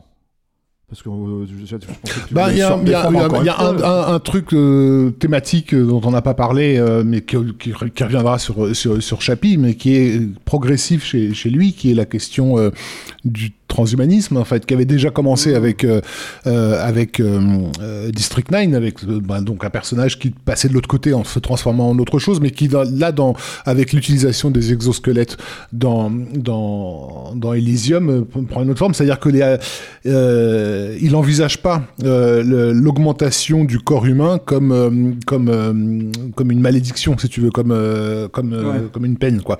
Mais mais comme une évolution naturelle de, de- des éléments donc lui il est vraiment dans le caractère geek et SF euh, complet de un jour euh, le- le- de toute façon l'humanité passera à autre chose et deviendra autre chose Lui, il dit encore, il dit, nous, on, est- on vient à peine de sortir de la boue euh, originelle. C'est ça, ce voilà. qu'il dit Neil Blomkamp. hein. Et, et, et je pense que ça prépare un peu le, le terrain de, de, de, de, ce que va dire ce que va dire Chappie et avec lequel je serais idéologiquement pas, pas forcément en, en, en accord. Mais, mais dans Ely- Elysium, voilà, ce qui est, je pense, aussi remarquable, c'est de, c'est de prendre le personnage principal, de lui coller euh, euh, un cerveau électronique, euh, de lui trépaner la gueule littéralement. Enfin, tu vois le- Mm. les plans où littéralement ils y ouvrent le, le, le, le cerveau et à aucun moment de te présenter ça comme un une déperdition, un handicap, euh, mais comme une augmentation. Euh, et il le vit d'une certaine façon, il le vit bien parce que c'est ce qui va lui permettre de bien se battre, etc. de- dans la suite du, du, du métrage, quoi. Et de, et, et de sauver l'humanité. Désolé pour le spoil. C'est ce qui, c'est à la fois ce qui va, euh, euh, c'est vrai et en même temps, t'as as toujours ce rapport extrêmement euh, physique, c'est-à-dire que c'est c'est quand même une opération qui fait très très mal. Oui, quoi. Cette oui, séquence-là, elle, elle est vénère, quoi. C'est pareil dans un film à l'organi- 100 patates ouais. avec un mec comme euh, comme Matt Ouais. Damon dedans et tout, ça fait plaisir à voir. Après, moi, j'ai pas envie forcément de rester sur cette note euh, négative parce que c'est pas ça, mais c'est un des problèmes que j'ai aussi avec le film, c'est-à-dire que d'un seul coup, il est malade, si tu veux, et en fait, euh, et en fait, tu oublies cette maladie littéralement pendant quasiment toute la fin du film, quoi. En fait, c'est mis- c'est littéralement mis de côté parce qu'il a cette armure, parce qu'il a ce truc et tout. Et j'aurais aimé qu'il joue un peu plus avec, euh, comment dire, justement la souffrance en fait de cette de cette opération, ce genre de choses, parce que c'est un personnage qui, à un moment donné, est malade et en fait a besoin d'aller là-bas, et c'est dans la thématique du film. Voilà. Mais j'en resterai là, et je préfère laisser la- le, le dernier mot à Julien avant qu'on passe à, comment dire. Non, euh, j'ai dit tout ce que j'avais à dire sur Elysium. Ah, j'ai peut-être oublié les, les trucs, ouais, comme quoi ma, ma défense est peut-être un peu maigre. Pardonne-moi, Ernest Bordas. tout. Enfin, Non, non, mais c'est vrai. je l'ai revu moi aussi pour le, le besoin en fait du, du podcast et c'est un film moi que je- j'adore. Je me, je me- j'en reste pas. Et puis il y a un truc aussi qu'on n'a pas dit aussi sur District 9, c'est que on parle quand même d'un film là qui a pas loin de 10 ans. Enfin, qui a, euh, il a 8 ans en fait ce film. euh, Elysium, tu dire, Elysium, ça, ouais, District et Nine. District 9, ça a maintenant euh, un peu plus de 10 ans. 12 quoi. ans, 12 12 ans, ouais. Et c'est des films qui n'ont pas vieilli, quoi. Non. Mais pas du tout, du tout, quoi. Que ce soit au niveau de leur, leur effet visuel, du design et tout. euh, dire, c'est c'est pas rien, hein, pour un film de SF, se prendre 10 ans dans la gueule, quoi. Je veux dire, quand tu voyais. Je suis désolé hein, de citer ça, mais quand tu es, à mon avis, euh, Alien en 1979 et que tu le revoyais en 1989, bon, bah, c'était pas pareil, quoi. Et euh, alors, je le compare pas, hein, je dis pas que c'est aussi bien que Alien ou quoi que ce soit, quoi. Mais ça, ça, pour moi, c'est aussi un gage de qualité. C'est-à-dire que c'est. euh, c'est moi, Elysium, je l'ai pris en pleine, en pleine face et avec des moments d'euphorie, encore une fois, complets et qui étaient aussi. Et c'est là où j'ai pas compris aussi l'échec du film, mais qui était partagé par les gens dans la salle avec nous, quoi, quand, quand, quand je l'ai vu. Et, euh, et, euh, et voilà, et je le revois avec toujours autant, de plaisir. C'est d'ailleurs le film de, de Neil Blomkamp que je revois le plus. quoi. Effectivement, euh, on, peut, on, peut, on, peut, on, peut, on peut préciser que ça a été un échec. En tout cas, ça a été considéré comme un échec parce que c'est pas un film. euh, Pourtant, Matt Damon, c'était quand même une star. euh, on le voit beaucoup moins Mm. aujourd'hui, mais à l'époque, c'était quand même une star qui, qui Bah, c'était les. Born Identity, tout Born ça. ouais. Identity, puis même quand il tournait avec les Cohen, c'était pour un grand film populaire hein, Mm. comme True Grit, ce genre de choses. Quoi. Et en gros, euh, euh, moi je pense que le, la, la- la perception du succès du film, elle est aussi due à cette thématique pour le coup. C'est-à-dire que de la même manière que les gens re- retiennent District 9 parce que ça parle justement du racisme, de l'apartheid, etc., etc., tu vois. Et là, je parle vraiment d'une vision générale de la chose. Mhm. Euh, euh, je pense qu'Elysium, en fait, euh, euh, ne pouvait pas marcher dans un monde où euh, le héros de ce monde-là, et je vais refaire un point Marvel, c'est Iron Man, c'est-à-dire un, un- un gros con riche, tu vois, ok, qui, qui, qui revendique de rester un gros con riche pendant euh, 10 films. Donc le truc, c'est que, euh, à Non, mon mais c'est avis, clair, c'est sûr. et je le note, point 8, tu vois, je- à mon avis, en fait, c'est c'est- voilà. Je, non, mais je- C'est c'est un autre truc, tiens, bah voilà, un autre point de défense d'ailleurs du film, mais c'est vrai, quoi. C'est euh, un héros qui est euh, issu du monde ouvrier. Oui, ça a l'air con, ça- quoi, ça- putain, ça- mais il y en a combien aujourd'hui, quoi? Il y en a combien? Je veux dire, le, le, et qu'on me ressorte pas encore une fois les, les, les Fast, Fast and and Furious, Furious. parce que non, mais c'est pas vrai en fait. Parce qu'en fait, c'est pas vrai, tu vois, c'est plus vrai depuis longtemps, quoi. Ça pouvait être vrai au tout début de la franchise, mais c'est pas vrai maintenant, quoi. C'est un personnage maintenant qui est lié euh, au service secret, qui est machin, qui est. Et alors le mec il dit non, non mais je, je fais pas partie de votre bande, je cours juste pour moi, mais en fait tu sais que c'est pas vrai, puis tu vois bien qu'il est, c'est bon, il est, c'est un entier et tout. Là, c'est un mec qui, il a une vie misérable, quoi. Il va à l'usine, quoi. C'est un blue collar et tout. Mais qui, qui fait ça en fait aujourd'hui, quoi Aussi? Ça, ça fait partie aussi des choses, moi, qui me font euh, profondément plaisir et, J'allais dire Robert Rodriguez euh, avec Battle Angel Alita, mais Oui, mais non, mais ça c'est le manga. Mais, mais, le- mais en fait, le truc, c'est que le, le, le truc et, et le truc aussi qui est intéressant aussi, c'est que euh, là où on voit que c'est pas emprunté, c'est que euh, il, il se pose à peine la question en fait de ses boss. C'est pas, euh, c'est un fait établi. C'est comme ça en fait. Et, euh, et c'est accidentellement en fait qu'il se dit ah mais merde, euh, c'est parce qu'il se dit c'est mon seul point de salut en fait qui va décider d'aller là-bas. Mais c'est pas un, c'est pas un militant. Il a pas, il est, il c'est est c'est pas un révolté, oui. c'est pas un révolté quoi. C'est c'est pas du tout en fait. Il, il, il- Le, le je- du max, c'est une blague aux flics qui comprennent pas. voilà, c'est ça. Et, on imagine, quand on son voilà, boss, voilà, si on quand son boss, il lui dit bon bah tu bouges cette palette parce qu'elle bouge la porte. Bon bah le mec il s'exécute, il râle un le, peu. le truc, c'est que le film est relativement économe à ce niveau-là, parce qu'on imagine qu'il a été brisé, euh, parce qu'on imagine que le gamin, parce que tu le vois gamin dans le film, Mm. plus à plusieurs reprises, que le gamin rêveur qu'il qu'il a, qu'il a pu être a très vite été brisé par sa vie de, de, de, délinquant, et que quand tu le découvres dans le film, effectivement, il, a, il, il est déjà vide, quoi. Euh, euh, donc il n'y a plus de révolte, il n'y a plus rien, quoi. Euh, mais je, je voulais juste ouais, parler de, de Bill Block, en fait, qui est le, le gars de euh, de la société QED qui avait euh, euh, produit District, District 9, parce que c'est quand même lui qui a monté le- le- le- l'opération budgétaire euh, des 115 millions qu'ont permis, euh, qu'ont permis Elysium, et qui en fait, après, ap- ap- ap- après ça, va se retrouver à reprendre euh, Miramax, euh, parti en, en cacahuète avec, le- avec les, les affaires qu'on sait, quoi.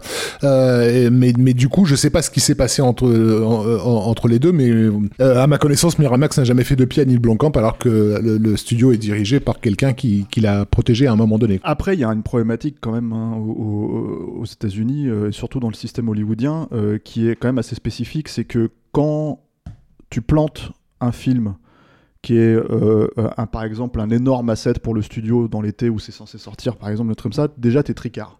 Je, peux prendre cet exemple de, comment il s'appelle, David Towie, par exemple, qui a fait les chroniques de Riddick, où ils Ouais. avaient une énorme star comme Vin Diesel. D'un seul coup, c'était ça y est, on va pouvoir leur relancer une franchise. Plantos total, le mec, il a pas tourné pendant 5 ans et c'était Mmh, pour un mmh, tout petit mmh, film, quoi.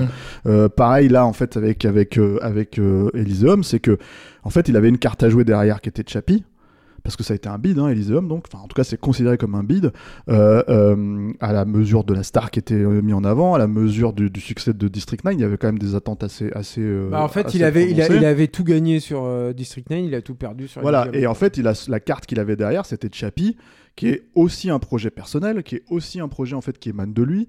Et ce film-là s'est planté aussi, hein, spoiler alerte, je m'avance un peu sur le truc.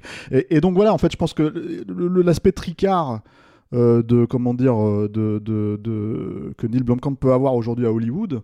euh, on est en 2021, et il sort un film qui est un tout petit film, hein, qui s'appelle Démonique, qui va sortir cet été. Et on- nous en France, on sait même pas ce qui va se passer avec ça, quoi. Je crois qu'il a été présenté à, à Berlin apparemment le film, mais je cherche des reviews et j'en trouve pas. Et en fait, en gros, euh, euh, euh, euh, bah, il revient par la petite porte parce que c'est quand même après- un nom. Et voilà, et à mon avis, c'est ce qui s'est passé. C'est-à-dire que quand le mec monte une opération à 115 millions et qu'elle se plante, bah tu te dis, ok, je coupe, c'est le business en fait. Après, le truc, c'est que je crois que Elysium euh, fait aussi partie des trucs qui reviennent beaucoup. C'est-à-dire que c'est un, un des films qui est sorti en 4K très rapidement aussi. Euh, euh, chez... Doute absolument pas que ce soit des cartons, euh, des cartons en vidéo. Ouais, contre, ouais, hein, voilà. ça, bon, un euh, carton vidéo aujourd'hui, c'est compliqué, mais c'est vrai que je pense, enfin, je rapprocherais ça d'un truc comme Starship Trooper. Alors encore une fois, je, je, je vais pas comparer Starship Trooper à un chef-d'œuvre total. Elysium, c'est pas, pas le cas. Mais, euh, euh, le, truc, c'est qu'à l'époque où il y avait encore un marché vidéo, ces, films-là étaient sauvés par le, le, le marché vidéo. Et moi, je ne doute pas un seul instant que Elysium euh, aurait pu être sauvé par le marché vidéo parce que c'est aussi un vrai film populaire en fait quelque part. Je pense comme il y en a finalement pas tant que ça quoi aujourd'hui. Il faut aussi euh, se, se dire que le cinéma n'est plus vraiment un art populaire. C'est cher d'aller au cinéma, ça coûte du pognon quoi. Donc les, les, les, les gens du peuple en fait qui voient les films, euh, comment dire, un succès populaire, tu l'indexes pas forcément sur le box office. C'est ce que je veux dire en fait. Ceux qui font les succès, je, je crois foncièrement à ça, c'est que les gens qui font le succès d'un film au box office aujourd'hui, euh, en tout cas le succès on va dire, d'un- Marvel. Euh, euh, donc, euh, il- il- va, en fait, c'est c'est une classe moyenne, en fait, plutôt, plutôt Hmm. aisée. Et je pense qu'un un truc comme Elysium, non, c'est bah, pour le coup, c'est le public de Fast and Furious, je pense vraiment, quoi, sincèrement. C'est- discutable parce que c'est quand même des cartons énormes dans le monde entier, donc ce n'est pas que la classe moyenne à mon avis. Et le, et Marvel, le hein. truc avec euh, le truc avec Elysium, moi aussi, je terminerai aussi là-dessus, là-dessus. Ce qui m'a fait beaucoup de peine, c'est que euh, c'est c'est un film où Neil Blomkamp a été complètement lâché entre guillemets par les siens en fait c'est à dire que tous ceux et ça je l'ai vu encore une fois après euh, avec Chappie euh, ultérieurement c'est à dire que moi je- j'arrêtais pas j'avais l'impression de, euh, de prêcher dans le désert avec Arnaud Bordas à, à mes côtés mais et, et- et- et à dire à des à des à des collègues des confrères et tout en disant mais si vous le flinguez ce mec là d'un point de vue critique et tout il y, aura personne en ce moment Et- Ouais, enfin, et moi, pour ma- bah, là, je d'autre. me sens visé, hein, tu vois, mais à ma non, décharge. non, y a pas si, toi, si, je hein. me sens visé parce qu'en fait, j'avais écrit cet article sur Capture à Mhm. l'époque, hein, euh, euh, où tu m'as spécifiquement demandé après à refaire une critique. Hmm. Tu vois, donc euh, je, je peux me permettre de me sentir visé, là, en l'occurrence, Hmm, si tu j'ai veux. oublié Et surtout, si, si, et tu as fait un article en fait où tu as comparé. euh, comment dire, euh, c'était un article comparatif, donc vous pouvez voir, tout est encore sur le site. Hein. Euh, tu as comparé le transpersonnage de, Ah ouais? de avec avec et tu avais fait un- en fait un- un- une critique Mhm. comparative qui est très intéressante, hein, c'est pas du tout le, le souci. C'est juste que en fait. Moi, si j'essaye d'être objectif avec moi-même, enfin, euh, tu vois, euh, je veux dire, je regarde un film comme ça, il y a des problèmes d'écriture, je les note. Et ça me fait chier parce qu'en fait, j'aurais aimé que ce soit une fusée, le film, quoi. C'est tout. Donc euh, voilà, Hmm. C'est pas une mise en contexte c'est pas une manière de aussi. dire, c'est pas une manière de dire, ah ouais, si en fait une petite critique sur Capture Mag en fait dé- va, va, va, entre guillemets défoncer ce film, en fait, si tu veux, le, le film ne marchera pas, c'est pas ce qui s'est passé. Et en vrai, le truc, si tu veux, c'est que et là, Non, je dis ça pour moi, mais je dis ça de manière générale aussi. Je Mm. pense que c'est pas seulement le truc là. Chappie, c'est encore un autre problème parce que Chappie, je pense que c'est vraiment un film qui a été vu comme un film de Goliot. Hmm. Et ça, on va en parler parce que je pense que je pense que les gens confondent ce que le personnage traverse et ce que le film raconte, tu vois. Mais euh, mais mais voilà, c'est une autre une autre problématique Et donc, c'est pendant la conception d'Elysium qu'il a l'idée de Chappie. qui est une idée qui vient quand même de Tetraval. hein. C'est-à-dire que vraiment Un petit peu, mais ça vient concept- surtout de la conception d'Elysium.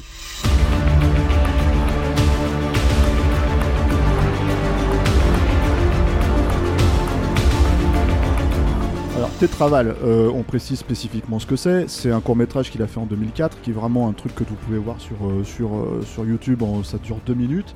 Et c'est cette euh, machine, d'ailleurs, en fait, les, flics, hein, en gros, peu ou prou de, comment d'Elysium ressemblent aussi aux flics dans Chappie, en fait, les machines, quoi, les robots flics, on va dire. Et, et la question en fait que pose Tetraval, c'est et si on mettait une conscience?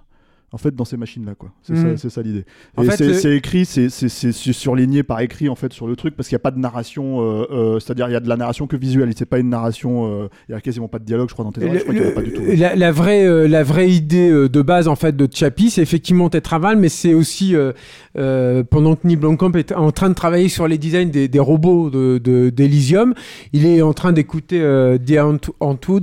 J'arrive- Die Antwoord. De- j'arrive- Antwerp, à la Arnaud non. Bordas dit Antwerp, je crois, c'est comme ça. Mais enfin bref. Euh, désolé d'é- d'écorcher leur nom. Donc il écoute, euh, il écoute ça à fond très très tard dans la nuit.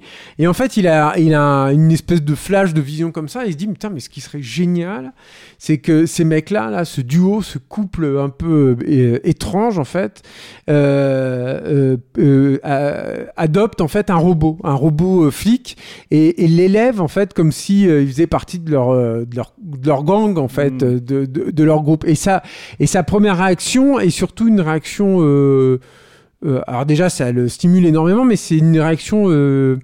Ça le fait rigoler en fait. C'est ça le premier truc en fait sur Chappie, c'est que ça le fait marrer en fait. Il se dit putain mais ce serait, ce serait trop, ce serait, euh, ce serait dingue en fait, ce serait, euh, ce serait très drôle. Et je pense qu'il a réussi à monter Chappie aussi parce que vis-à-vis de tout le monde, c'était un retour à, à District 9 en tout fait. à fait ouais Et, et- enfin vas-y. non et en fait alors bon c'est ce que raconte le film c'est-à-dire tu l'as tu l'as plus ou moins résumé Juste euh, une ouais. petite note, en fait, ils les avaient déjà rencontrés, hein, euh, le couple, puisque en, en 2012, euh, euh, le groupe en fait a mis en ligne une, une vidéo où tu avais la, la, la chanteuse euh, qui, euh, qui découvre une créature euh, dégueulasse, alien, euh, euh, qui a été euh, qui est sur le sol en fait, et qui se demande si c'est si c'est vivant ou pas.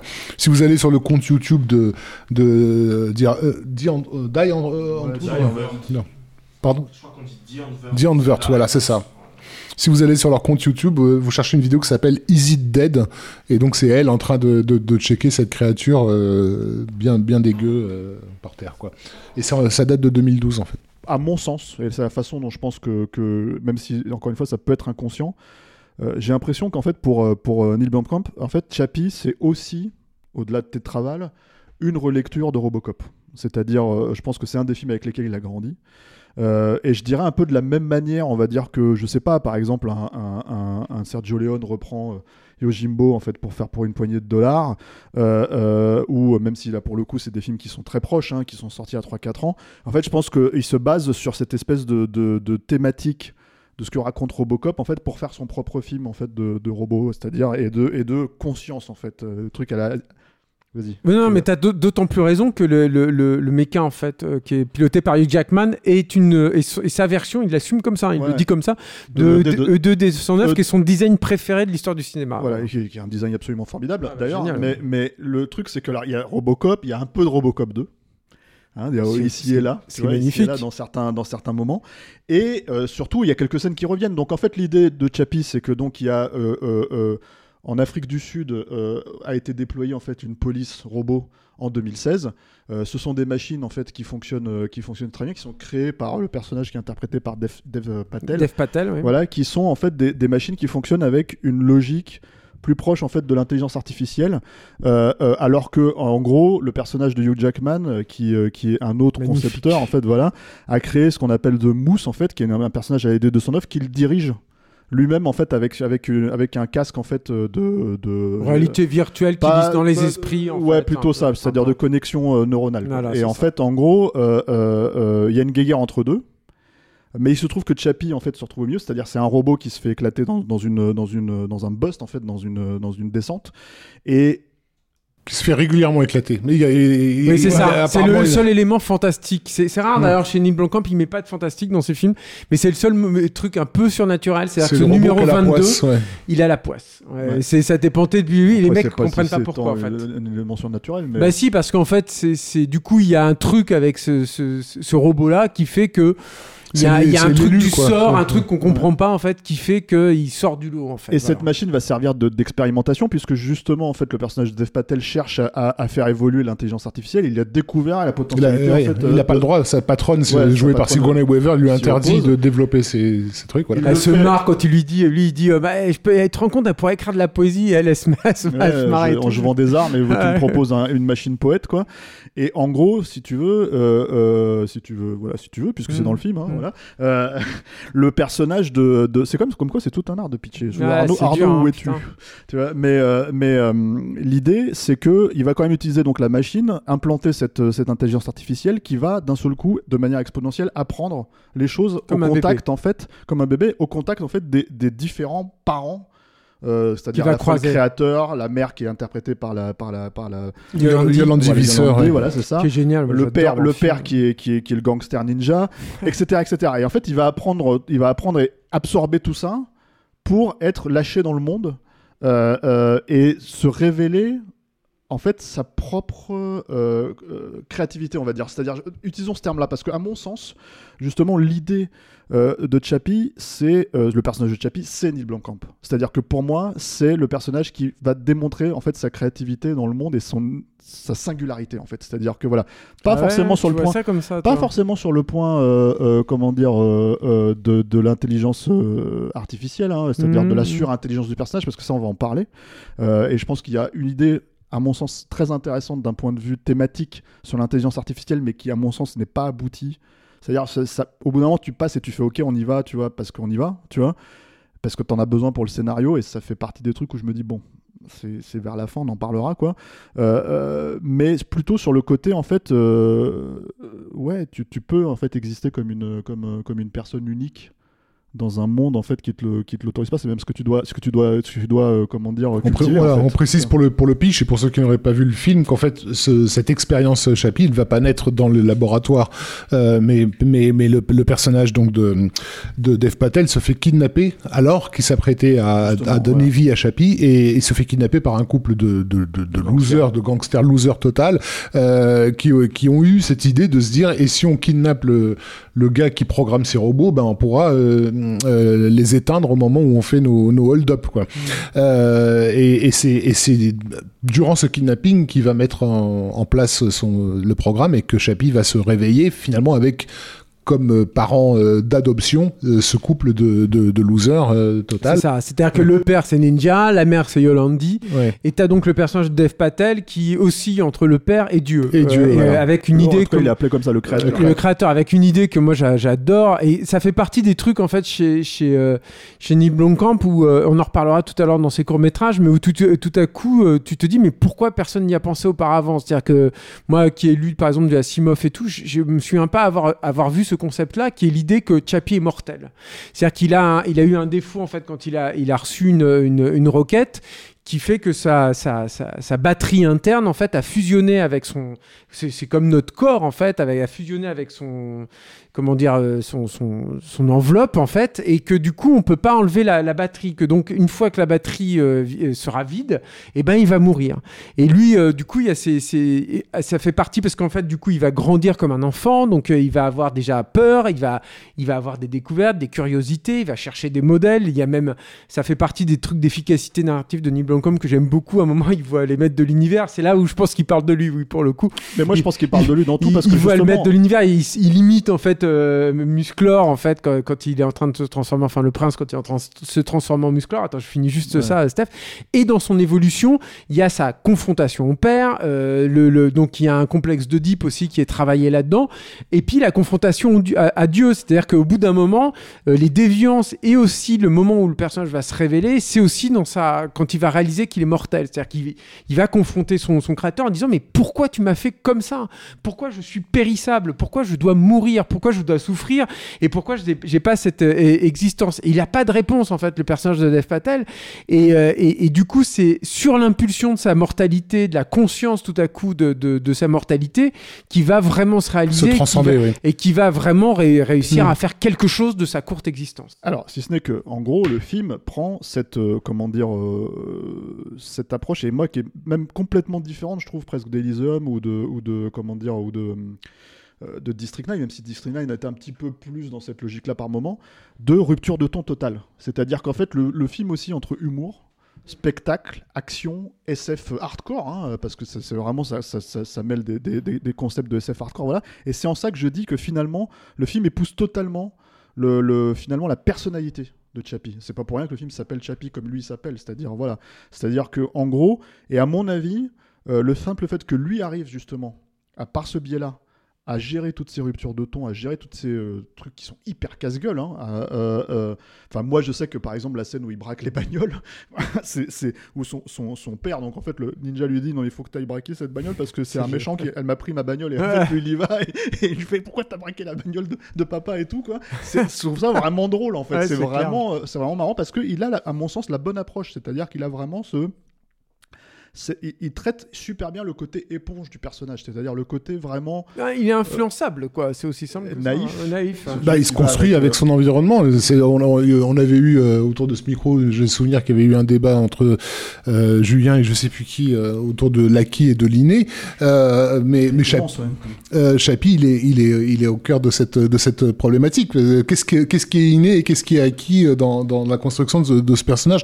C'est marrant parce que moi, il y a un film qui m'avait beaucoup déçu parce qu'il avait un pitch euh, à peu près similaire qui était celui de la on va dire de la mauvaise parentalité euh, par rapport à quelque chose qui n'existe pas, quelque chose d'inédit dans le monde, qui était euh, Splice euh, de Vincenzo Natali, oui, oui. dont j'attendais beaucoup parce que émotionnellement, il y a beaucoup à travailler là-dessus. Justement, une créature qui n'a jamais existé existe subitement et elle, a- elle, elle se retrouve avec deux deux personnages qui ne peuvent être que des mauvais parents au fond, euh, et qui sont pas à la hauteur de de, de, de cette euh, singularité en fait. Et c'est typique de, de Chappie. Alors c'est c'est amené à un point caricatural qui peut-être a fait que, le- que les gens se sont dé- déchaînés sur le film. C'est que les, là pour le coup, les parents sont d'autant plus incompétents qu'ils se- que, que c'est vraiment il a été choisir le couple le plus emblématique de, le- de, de la non parentalité parce que donc euh, le euh, d'ailleurs tout avant tout c'est des gens qui ont toujours mis en scène leur immaturité, euh, leur euh, Bah, notamment Euh, Yolandi avec son avec son art en fait. C'est ça aussi Ouais. le truc c'est que non seulement il va aller les chercher mais il les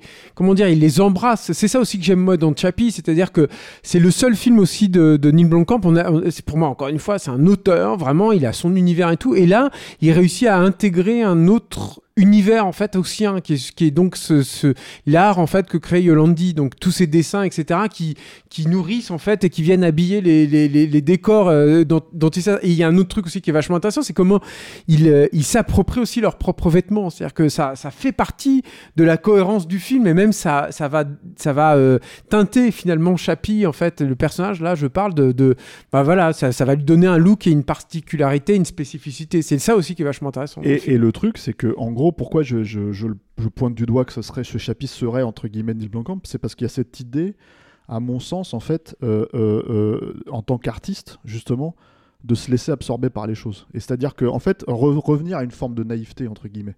Et là, en fait, le film, à mon sens, il l'assume totalement euh, sur ce point. C'est pour ça que, en fait, j'ai vraiment tendance à croire que. Alors, euh, peut-être qu'on va pas être d'accord là-dessus, mais moi, en tout cas, j'avais lu à l'époque, et ça, avait été d'ailleurs l'angle le, d'ouverture de mon article hein, sur Capture euh, de Chappie, c'était Neil Blomkamp qui disait J'ai raté Elysium alors, oui, c'est un des trivia d'IMDB. Hein. Ouais, et en fait, l'idée d'avoir raté Elysium, euh, même si j'étais partiellement d'accord avec lui euh, sur certains points, comme on, les a pointés là, en fait, c'était, à mon sens, peut-être aussi une approche. Alors, est-ce qu'il considère qu'il l'a raté d'un point de vue artistique? Est-ce qu'il considère qu'il l'a raté d'un point de vue de ce que c'est censé représenter, en fait, pour le studio qu'il a? Voilà, je sais pas. À mon avis, c'est plus artistique qu'autre chose dans son esprit. Euh, toujours est-il que.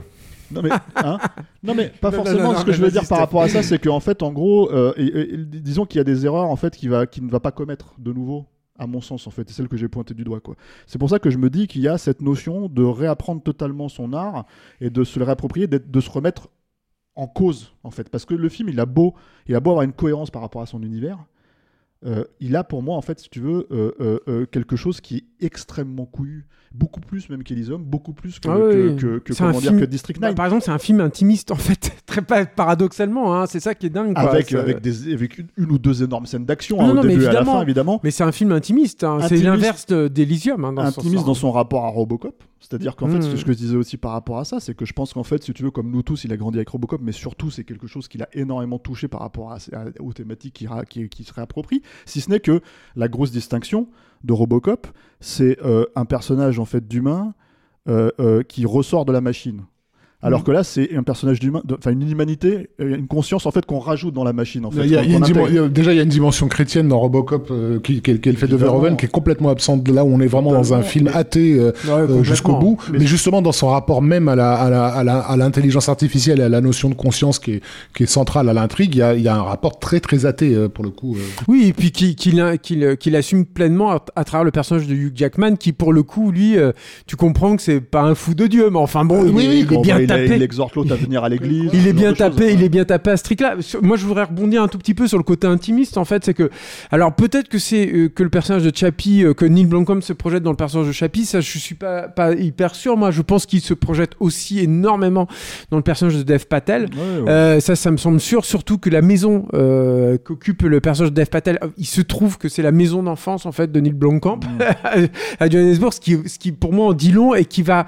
Et c'est aussi le truc qui est intéressant sur Chappie, c'est-à-dire que euh, dans District 9, oui, c'est le pays où il a grandi, mais c'est pas les quartiers où il est allé. Euh, Neil c'est voilà, c'était des bidonvilles, etc. Il les voyait de loin, en tout cas, il y passait. Euh, sur Chappie, il va réinvestir, ou alors il va profiter en fait du film pour retourner, pour explorer en fait des, des, des, quartiers qui lui étaient parfois interdits. Alors c'est le, le, le, le, cas de la de Ponte City Tower, en fait, cette espèce de tour improbable qui a un décor fabuleux, moi je trouve, qui est cette tour creuse en fait, toute ronde, euh, et qui était un endroit euh, que, qui lui euh, le, fascinait en fait quand il était enfant, Neil Blomkamp, mais il n'avait pas le droit d'y aller parce que c'était un haut lieu de, de, la criminalité en fait à, Johannesburg quand il était euh, quand il était gamin. Mais il, va aller aussi. Il y a, des scènes d'émeutes en fait qui arrivent, qui surviennent vers la, dans, le film en fait. Et ça, c'est pareil. Il, les met spécifiquement dans des, dans des coins de la ville en fait qui craignent énormément. Là encore, je vous invite à aller voir les, les bonus. Vous allez voir Blomkamp qui qui biche en fait parce qu'il il tourne à des endroits où il y a des, des balles, en fait, il y a des, lignées de, de, de trous d'impact de, de, de, balles, en fait, comme ça, sur les murs et tout. Et où euh, tu vois que c'est très compliqué de tourner là-bas et que, voilà, il y a vite euh, toute la population locale qui vient s'agglutiner autour du tournage et que c'est pas, euh, c'est pas simple du tout. Mais il y a une il y a une façon comme ça de, je pense, de revisiter et de s'approprier euh, toute une, euh, euh, ben, finalement sa ville en fait. Je pense quand il y retourne, là pour le coup, ça fait un moment qu'il n'y est pas allé à Johannesburg, et je pense qu'il y, a de ça en fait dans Chappie, et je pense que le fait que le film parle de d'un enfant, d'une relation familiale, d'un d'un dysfonctionnement familial avec toutes ces choses intimes font que ouais, ça nourrit définitivement Chappie, et ça lui donne aussi un ancrage réaliste et aussi de la profondeur quoi. Et ensuite, alors, bon, moi, un, un des points, en fait, euh, un petit peu, euh, je dirais, euh, pas tendancieux d'un point de vue idéologique, mais peut-être que toi, tu pointeras ça du doigt à ce moment-là, Rafik, c'est plus un, disons que à partir du moment où tu crées un personnage d'intelligence artificielle comme ça qui est de manière exponentielle, si tu veux, c'est le principe de l'intelligence artificielle. Hein, en fait, c'est les craintes autour de ça, c'est-à-dire que euh, l'idée que en fait d'un seul coup l'intelligence artificielle devienne beaucoup plus intelligente en fait que, l'intelligence humaine naturelle, euh, et c'est un concept euh, assez fort en fait. Hein, d'un seul coup, ce personnage de Chappie dépasse son créateur dans le film, et là on arrive vraiment vers la fin du truc, quoi. Et le crée, ouais. Voilà, et, et en fait, à trouver le moyen de télécharger la conscience, d'un corps à l'autre. Mm. Et, euh, euh, euh, déjà, il a compris ce que il a, il a compris ce qu'était la conscience. Voilà. Et, on en arrive à un point en fait d'ancrage où je trouve que le film va beaucoup trop vite à ce moment-là. C'est-à-dire que en gros, par rapport à l'évolution du personnage de Chappie, c'est-à-dire mm. que en fait, moi, j'achète complètement le personnage de Chappie quand il se fait totalement, comment dire.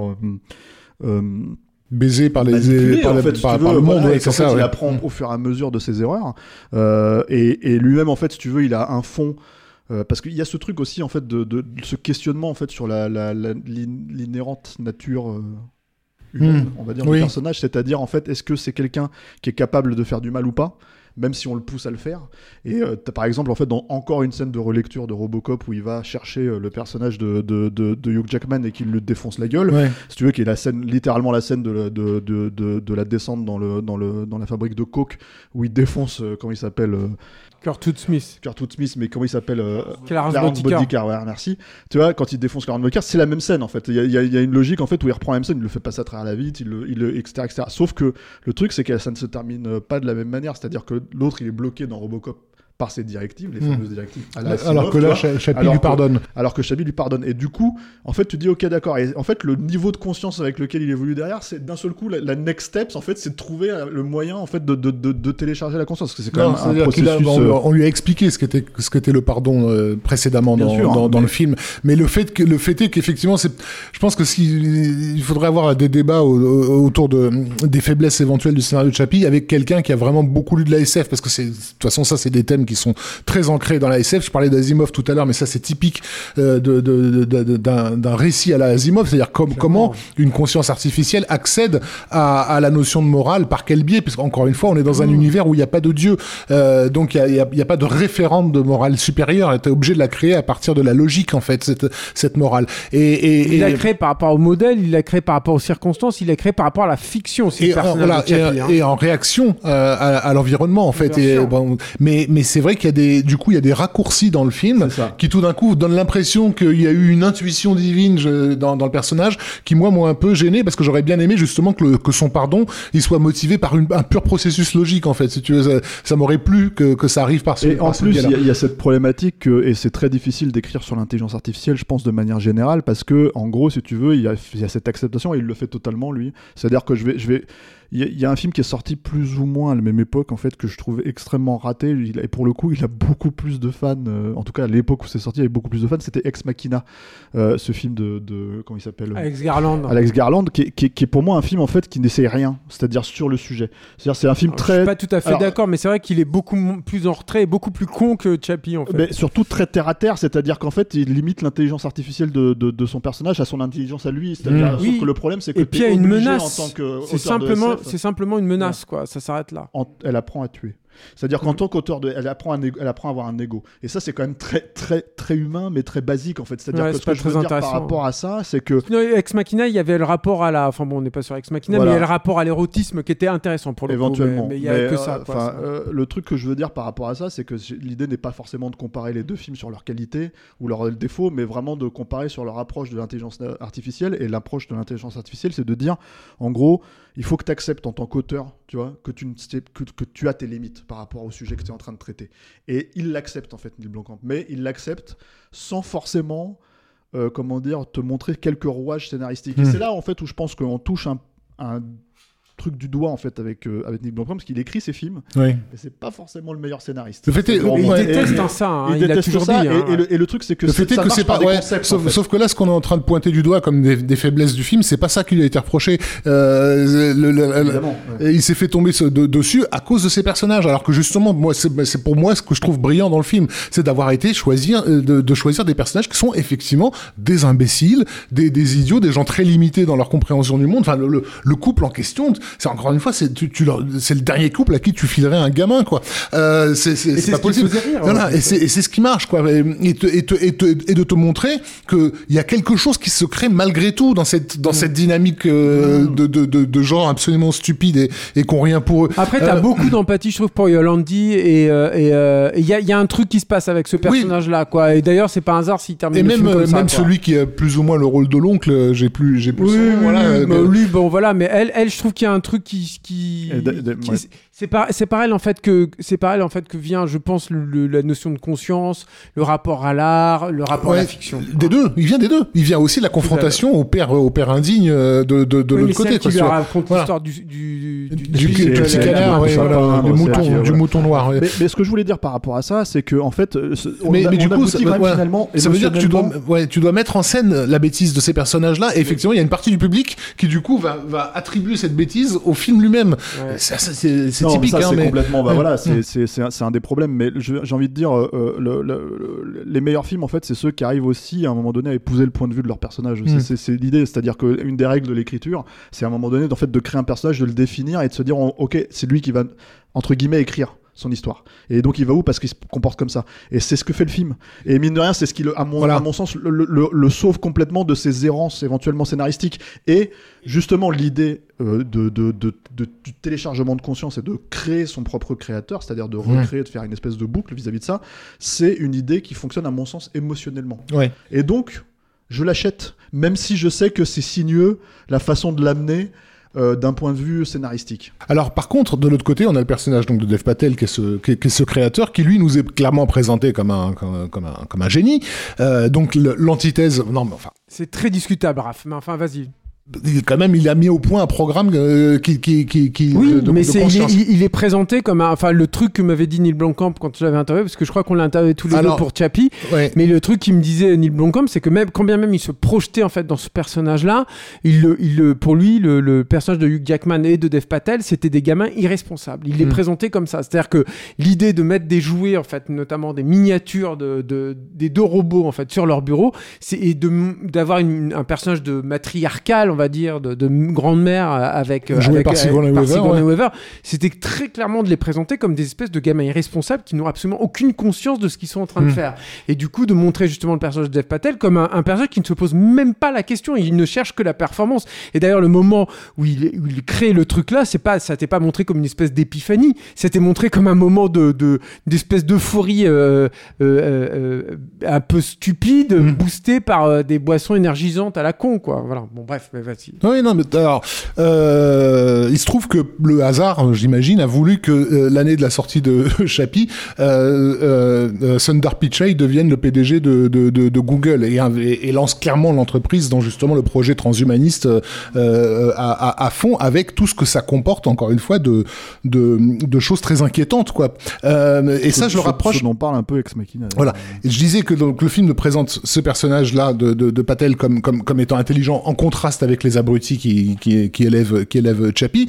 Euh, euh, euh, et ça me renvoie en fait à la question aristocrate qu'il y avait, qu'il y avait dans, dans, déjà dans, dans Elysium, si tu veux.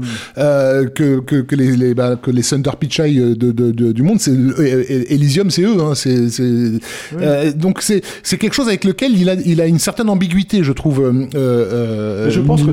Alors, juste pour faire ma, ma- ma- mon auto-promo, euh, si vous aimez Julien Dupuis et si vous aimez donc euh, Neil Blomkamp. Ils sont tous les deux interviewés Ah oui, c'est vrai. dans un épisode, dans un épisode de Beats euh, consacré au transhumanisme, euh, voilà, où, il- où il a finalement donné Mais c'est ça clairement ton son. problème idéologique avec Chappie, parce que pour moi, justement, il est, il est assez. C'est euh, ce mélange. Il répond pas à la question. Encore une fois, ça fait partie voilà. du, con- du- du- C'est un constat. C'est-à-dire que, et encore une fois, il présente pas du tout. Il a pas de, de vision idéaliste en fait du personnage de Dev Patel. Au contraire, Et, quoi. et d'ailleurs, puis hein, Dev mais, Patel ne- n'est pas du tout, en fait, pour le coup, c'est un créateur, euh, comment dire, euh, euh, qui est au sein d'un groupe, tu Oui. vois, mais qui en fait, euh, lui, ne s'intéresse absolument pas à ce que le groupe, euh, comment dire, euh, vend, tu vois. Et l'idée, si tu veux, c'est que son- son- sa philosophie et son Il est, il est néanmoins le personnage qui choisit de, de, de, de, de conserver, enfin, je veux dire, de, de, de, de ressusciter. Bah, Euh, la, con- la conscience hein, à la fin. Comment Il ressuscite sa mère aussi à la fin. hein. Mais oui, mais euh, en fait, le vrai personnage qui la- la ressuscite en, en l'améliorant, c'est sa mère. Là, c'est un truc d'urgence. Et surtout, le truc, en fait, de ressusciter le personnage de Dev Patel, c'est, enfin, moi, je le lis comme ça, en fait, d'un point de vue scénaristique, c'est de montrer très clairement euh, à quel point la création a supplanté le, le- le- le créateur. Pour moi, ça, je veux dire, Ouais, c'est un que raccourci euh, qui fonctionne. C'est-à-dire qu'à partir du moment où tu tu en arrives à ce point-là dans, le truc de la notion d'intelligence artificielle, tu as la, comment dire, la, hiérarchie dans l'évolution de, ce qu'on peut créer, etc., est tout à fait établie. C'est-à-dire qu'elle est là, elle est, indéniable. Et, alors, je, je sais pas pour vous, mais parce que c'est vrai que c'est un, nom qu'on n'a pas utilisé en fait, euh, et leur style visuel se ressemble pas, euh, leur, même leur école de design ne se ressemble pas, mais, j'y pense parce qu'à cause, de ce plan final en fait de, de, sur la mer, euh, qui me fait penser un petit peu à, à- à certains designs de Chris Cunningham en fait. euh, Ah ouais, mais il l'adore, il le cite voilà, souvent. et, et hein. Chris Cunningham, mine de rien, c'est ce que Neil Blomkamp en fait a réussi à faire, c'est ce que Chris Cunningham n'a jamais réussi à faire de son côté, c'est-à-dire qu'en gros, Chris Cunningham, pour restituer, c'est un, un, un, un- un designer et un, et un réalisateur de clips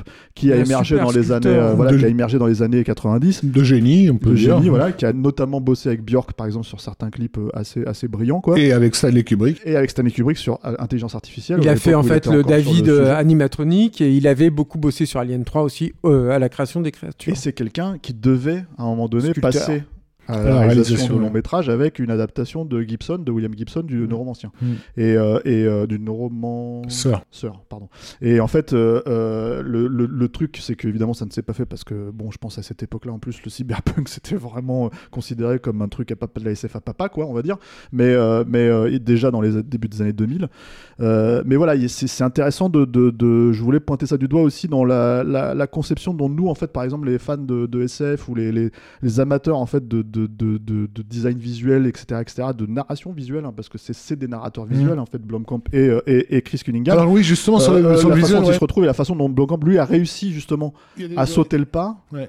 Euh, utiliser tous ces concepts-là, euh, se poser la question y a- de il y la a des- narration. on en n'a fait. pas beaucoup parlé effectivement de, de- de- du visuel. Alors, il, y a, il y a des idées, je dirais, visuel, visuelo-scénaristiques dans, dans le cinéma de, de, de Blomkamp. C'est-à-dire qu'il a souvent l'idée, par exemple, de, de créer un petit détail sur un personnage qui va nous permettre de le... bah, dans le cas de Chappie, c'est évident, puisque comme il se fait réparer régulièrement euh, et que les mecs n'ont plus de pièces pour le changer, ils lui mettent une oreille euh, rouge euh, sur le côté.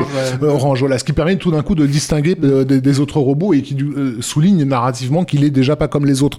Euh, mais je vois pas beaucoup, par exemple, de, de, de, de scènes qui ne seraient portées que par la mise en scène. Euh, Il y, a, y toujours besoin du récit euh, derrière pour faire avancer une séquence, j'ai l'impression, dans, dans pas sa, dans ça. sa Je mise en scène. Non, je pense pas. Après, en fait, tu, peux- tu peux te définir, par exemple, tu vois, la façon dont tu définis Chappie, c'est très vrai, mais par exemple, tu peux exactement te poser la même question avec Ninja parce que son flingue, il est jaune. Et en gros, si tu veux, alors c'est- ça a l'air con, hein, ce que je vais dire, mais en fait, des flingues jaunes comme ça, tu les vois où? Tu les vois dans le jeu vidéo. Et en fait, tu te dis, ok, ce mec, il a rien compris. Il fait son... En fait, ce qu'il fait, c'est pour ça qu'il est raté. C'est parce qu'en fait, ce type-là, il, il, il prend pas les... il prend pas les choses au sérieux. Il a, il a une espèce de vision. C'est-à-dire, l'aspect enfantin de Chappie, c'est l'aspect enfantin de Ninja. C'est-à-dire que c'est un talent de, de designer de film aussi. aussi. C'est-à-dire qu'il se pose certainement toutes ces questions visuelles au moment où il est en train de designer ses décors, ses objets. Enfin, tu me Mm. confirmeras, Julien. Toi, tu as les, les artbooks euh, sous la main. Non, en fait, euh, ce qui se passe, c'est que lui, il ne conçoit pas la- l'écriture scénaristique, qui est encore une fois une souffrance. hein. Pour lui, c'est un truc, il, il le dit, hein, lui, il dit, pour moi, il n'y a pas pire que de m'emmener à une pièce de théâtre et tout. Il, il supporte pas, en fait, le côté trop littéraire, en fait. Lui, il aime pas ça, il, il déteste ça. Mais, et du coup, en fait, ce qu'il a, son processus créatif à lui, mais c'est aussi ce qui fait pour moi son intérêt, en fait. C'est vrai qu'il y a ses Totalement, limites au hein. niveau de l'écriture, mais c'est un vrai cinéaste, c'est un mec qui travaille l'image, putain. On est, je veux dire, on est, Tout, euh, on est gangréné par des scénarios qui sont surécrits. Les, et, euh, encore une fois, les Marvel, tac. Euh, Ah, c'est typique en fait. C'est surécrit, c'est mal surécrit peut-être, hein, d'accord. Je mets pas ça en, en question et tout, mais c'est des films qui sont surécrit. Et c'est ce qui est On valorisé aussi et tout. aujourd'hui. Et aujourd'hui, voilà, exactement. Et ce qu'on dit, le, le- le grand public, quand il te dit, ah bah dis donc, euh, ça c'est plus intelligent et ça c'est complètement con, c'est euh, bah, Christopher Nolan, qu'on avait beaucoup défendu, hein, pourtant et tout, c'est considéré comme un cinéaste intelligent. Pourquoi? Parce que je pense que tout passe par le verbe avant de passer par le par l'image et par ce qui se passe dans l'action. Neil Blomkamp ne fonctionne pas comme ça, lui. Et, et- et effectivement, c'est pour ça aussi que son design, à mon avis, est aussi efficace et c'est pour ça qu'il raconte autant de choses. Et c'est pour ça aussi que dans Elysium, il a réussi à planter aussi bien et de façon aussi efficace euh, un, un univers aussi vaste et aussi qui nous est autant étranger. Et- moi, aussi, je suis finalement. totalement d'accord. C'est une question de world building, surtout dans Elysium. C'est vraiment une question de world building. World building, t'aimes de- bien ça hein Oui, mais parce qu'en fait, c'est important, mine de rien, c'est de, de savoir où tu te situes. Et je pense que le truc, c'est que euh, euh, pour peut-être boucler sur Chappie et faire une, un comparatif un peu, euh, comment dire, mais tu me tends la perche, Julien. cette intelligence visuelle, c'est exactement dans des, dans des points, mais très très loin, en fait, si tu veux, ce qu'on reproche aussi à Michael Bay. C'est-à-dire qu'en gros, si tu veux, on peut poser plein de problématiques à Michael Bay, mais c'est c'est- il a une intelligence visuelle que tu peux pas lui enlever, sauf que la plupart des gens, comme ils ne regardent pas forcément ces choses-là, qui ne voient pas une distinction entre la façon dont les plans de Transformers sont agencés, Ou en quoi tout cas, qu'on en pense en fait c'est pas qu'ils les voient pas, c'est qu'ils les prennent pour acquis. C'est-à-dire Oui, qu'effectivement, voilà, tu, tu vois le film, tu vois Chapitre, tu comprends ce que le film te raconte, mais tu te demandes pas comment il a fait pour que je comprenne. Et ce Ouais, que je voulais dire par rapport à ça, c'est que pour moi, en fait, si tu veux, j'ai toujours considéré que euh, euh, ce que Michael Bay faisait avancer, dans, dans, dans son- c'est-à-dire de manière détournée dans l'histoire du cinéma, quelqu'un s'en emparerait un jour pour faire quelque chose de beaucoup plus, entre guillemets, noble. Et en fait, euh, quelque part, le meilleur exemple. Donc c'est un Michael Bay aristocrate. pour- Non mais alors non mais quand je dis noble en fait noble pour les gens aussi si tu veux alors c'est raté parce que la, la perception de Chappie c'est pour pour eux c'est De pas le tous ces films, hein, Voilà, mais par contre- aussi. hein. mais par contre je Mais Cha- trouve- Chappie, ça a été vraiment. le- Allez, j'avais- Chappie, ça a été très très violent, c'est vrai. Euh, je, crois- je crois que euh, ça, ça veut dire ce que ça veut dire, mais les Rotten Tomatoes de, de, Oui, bah, de- d'Elysium, c'était basiquement à Franchement, 60. Voilà. tu me coupes la parole pour me citer Non, Rotten mais Tomatoes. voilà, parce non, que, non, mais c'est euh, intéressant, c'est vrai, il a on- raison, C'était voilà. combien sur Chappie Alors, euh, sur, 60%, sur District, en on, dessous sur de District, 50, on était au-dessus de 90. Mm. Sur, sur Elysium, on était à 65. Mm. Et sur Chappie, on tombe dans les 30-35. Parce que c'est une question de fond. Et en fait, le problème, c'est une question de ce que ça raconte et, et le fond. Sauf qu'en fait, ça veut pas forcément dire que le fond le raconte en étant, entre guillemets, des connards, euh, comme le personnage, en partant dans toutes les directions, comme le personnage, etc. etc. Ça veut dire automatiquement que le film est stupide. C'est-à-dire, il Mm. n'a pas la stupidité de son personnage. Et d'ailleurs, son personnage n'est pas vraiment stupide. Non. En fait, il est, Il est candide, hein, Il est, oui. il est candide, Oui. mais avec une espèce de, d'intelligence progressive qui, le C'est film un, c'est un enfant. voilà, que le film n'arrive pas forcément toujours à bien, à bien, euh, comment dire, euh, montrer. Mais ce que je voulais dire par rapport à ça, c'est que voilà, en fait, euh, à un moment donné, euh, quand tu as une espèce d'intelligence visuelle comme ça et que tu la mets au service de, de- de- d'un fond que tu veux raconter, ce qui n'est pas forcément toujours le cas de Michael Bay, et il faut être honnête aussi là-dessus, bah voilà, en fait, d'un seul coup, on se retrouve avec quelque chose en fait où les thématiques visuelles symboliques finalement valent autant qu'une ligne de dialogue. Hmm. Et mine de rien, quand c'est réussi dans Chappie, c'est vraiment réussi dans Chappie. C'est ça que je, ce que je voulais pointer du doigt. Mm. Et, et, et, et, et- et par, des- par, par, par extension, quand c'est réussi chez Michael Bay, c'est réussi. Et on n'a pas parlé, bref, d- on n'a pas mais- parlé d'Hippo aussi. Moi, j'aime beaucoup le personnage d'Hippo dans Chappie. Le personnage d'Hippo. Le, le gros costaud là, le bodybuilder là, le, Ah oui, le, chef pote. du gang là. Ah oui, non, le méchant. Ouais, ouais, le Bah, encore méchant. un méchant Oh, euh, il est- totalement. Il euh, est tellement bien quoi. Ouais, ouais, il est génial avec. Mais encore un méchant totalement unique. Oh, il est C'est-à-dire euh, comme, comme Charles Copley dans, dans Elysium, C'est comme, euh, clair. comme, euh, il, a, il a une gestuelle, ce mec hallucinante là. Sais, il a une espèce de Uzi euh, chromé doré là. Qui, il a une façon de le recharger comme C'est ça. vrai il a une façon de bouger, ce mec incroyable. Et, Charles Copley, on n'en a pas parlé parce que c'est lui qui joue Chappie en, en de, de, de mocap, mais je le trouve, mais encore une fois, mais hallucinant. Parce que ce qui est génial du design de Chappie, c'est qu'il n'a pas choisi la facilité. Il y a, il y a un seul truc en fait au- auquel il cède, parce qu'il a pas de bouche. Il a, il a des yeux, mais des yeux qui ne bougent Non, pas. Il y a, lui qui bouge pas, en fait, c'est les a- sourcils Il a de- juste un mais ils sont des Voilà. Une il y a visière, juste un sourcil en fait qui bouge et qui monte. Mm. C'est- il- Non mais je, je sais pas si les gens, c'est pareil aussi, les gens qui ont, qui ont accusé Chappie d'être un film simpliste, machin et tout. Il faut s'imaginer ce que c'est de réussir à, à- à- parce qu'il y a le personnage euh, te, te fait passer par un rang d'émotions, te fait passer un tas de trucs C'est hallucinants. c'est ça ce que tu. Juste voilà. avec ça, c'est c'est- incroyable. bah, c'est justement, c'est du pur cinéma, les amis. Ça, c'est manifeste effectivement dans la scène où elle lui raconte l'histoire du, Ah du, ouais, du c'est mouton euh, et où la caméra fait un long plan, euh, un long travelling sur le visage donc de Chappie où il y a effectivement que ce- cette petite marrant, visière qui te donne euh, un aperçu des émotions qu'il est en train de traverser à ce Parce moment-là. Mais euh, moi- Stylistiquement, moi- le film est un peu différent d'ailleurs, hein, je trouve, de Chappie. Mais vous avez pas été gêné par le caractère plus cartoonesque que comic book du, du personnage de Hugh Jackman Parce qu'il y, a des- il y a des moments où il Non, est, parce que, alors, il moi, est- déjà, il que est avec son short débile là, enfin il est quand Ouais. même filmé. euh, comme- on a l'impression là pour le coup c'est Bibi et le coyote par moment. Non? Oui, oui, euh, après moi, le truc, ça, le non. truc c'est que C'est- un. Là encore, ils sont basés sur sur les ce qu'ils peuvent voir en, en- en Afrique du Sud, hein. Mhm. et c'est clairement une caricature. En fait, c'est c'est le personnage de Charlton Coldplay. euh, bon, c'est pas tout à fait le même truc, mais on est dans le même registre, c'est-à-dire dans, dans ce truc de caricature et tout. euh, euh, à l'époque, moi, moi, ce que j'aime bien en fait de ce personnage-là, manichéisme, en fait. et ouais, et, et ce- et ce que j'aime bien, c'est aussi encore une fois le côté jusqu'au boutiste et vénère. Par exemple, euh, euh, tu l'avais fait Hugh Jackman euh, pendant Non, le Junket. Euh, Et en fait, le truc, c'est que moi, je lui avais posé la question, il m'a dit oui, on l'avait tourné comme ça, et je lui ai dit mais c'est une scène de viol. En Ah, fait. mais totalement. Quand vous le chopez, que- euh, euh, Chappie dans le, dans le truc, dans le truc et tout, c'est vénère. Putain, moi, cette scène, elle me fout mal. Et je lui dis, mais c'est un, un viol. Parce que violer le robot, il me dit, bah oui, oui, c'était on te présente le personnage comme un enfant. Et C'est-à-dire qu'en fait, Mm. ton point d'ancrage, c'est pas un robot, c'est un enfant. Donc, du coup, d'un seul coup, en fait, ce perso. d'un seul coup, quand tu te retrouves en fait dans, le- dans, le- dans l'arrière du van avec Chappie qui est en train de se faire littéralement, euh, euh, euh, comment dire, désosser, défoncer, Mm. etc. Évidemment que c'est un viol. Donc quelque part, en fait, cette gravité là. Tu peux en fait regarder le truc de manière te dire non c'est un robot et puis c'est un beauf tu vois avec un mulet mais en fait en vrai si tu veux non tu- c'est un viol en fait quand tu regardes comment ça fonctionne symboliquement c'est totalement ça et en gros euh, c'est pour ça que pour moi ce personnage là C'est plus à la façon avec laquelle il le filme, c'est-à-dire qu'il y a des plans dans le film, où il a quand même un costume euh, un peu, un peu, Ouais, il y un a peu idiot, plan- quoi. un plan où on voit son Et, short, hein. et, et on le, Ouais, il, c'est il te le, plus- il, il te le filme, si tu veux, de profil, en train, en train de marcher sur la pointe des pieds, etc. Comme, vraiment comme dans un dessin animé. Alors peut-être que c'est lié justement à la vision de Chappie, mais moi je sais que c'est un, il y a un moment vrai, je me suis dit, Moi, je suis plus gêné par le personnage de Sigourney Weaver. Je trouve Ouais. qu'elle est, elle est vraiment. euh, c'est une très belle rencontre. On va en reparler euh, probablement tout à l'heure, mais je trouve qu'elle est un peu sous-exploitée. Je trouve que son personnage est pas. Il aurait pu être un peu plus travaillé. Quoi. En vrai, les amis, on va en parler tout de suite parce qu'il faut avancer. Ouais. Et en gros, euh, euh, donc Chappie, c'est c'est malgré tout, malheureusement, c'est-à-dire que le, le point jusqu'au boutiste en fait de l'aspect, euh, comment dire, unique et individuel de, de, de, de Neil Blomkamp. Et ça le met dans une impasse en fait. C'est-à-dire que le film se plante. Le film effectivement est très très décrié, comment dire, par la critique en tout cas, et puis il disparaît assez vite hein, finalement euh, derrière.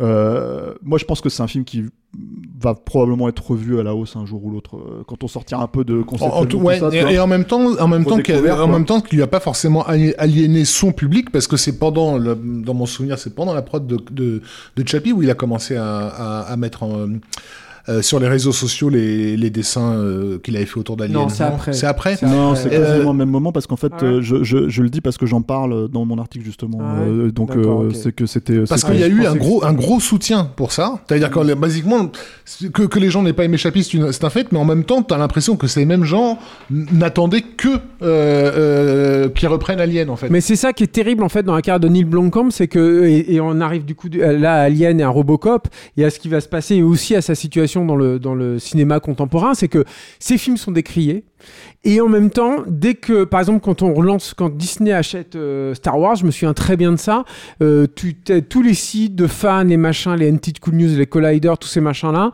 euh, te citent, ils te font une liste des réalisateurs qu'on adorerait voir réaliser un Star Wars. Alors t'as Brad Bird, des gens comme ça et tout, et t'as Neil Blomkamp à chaque fois.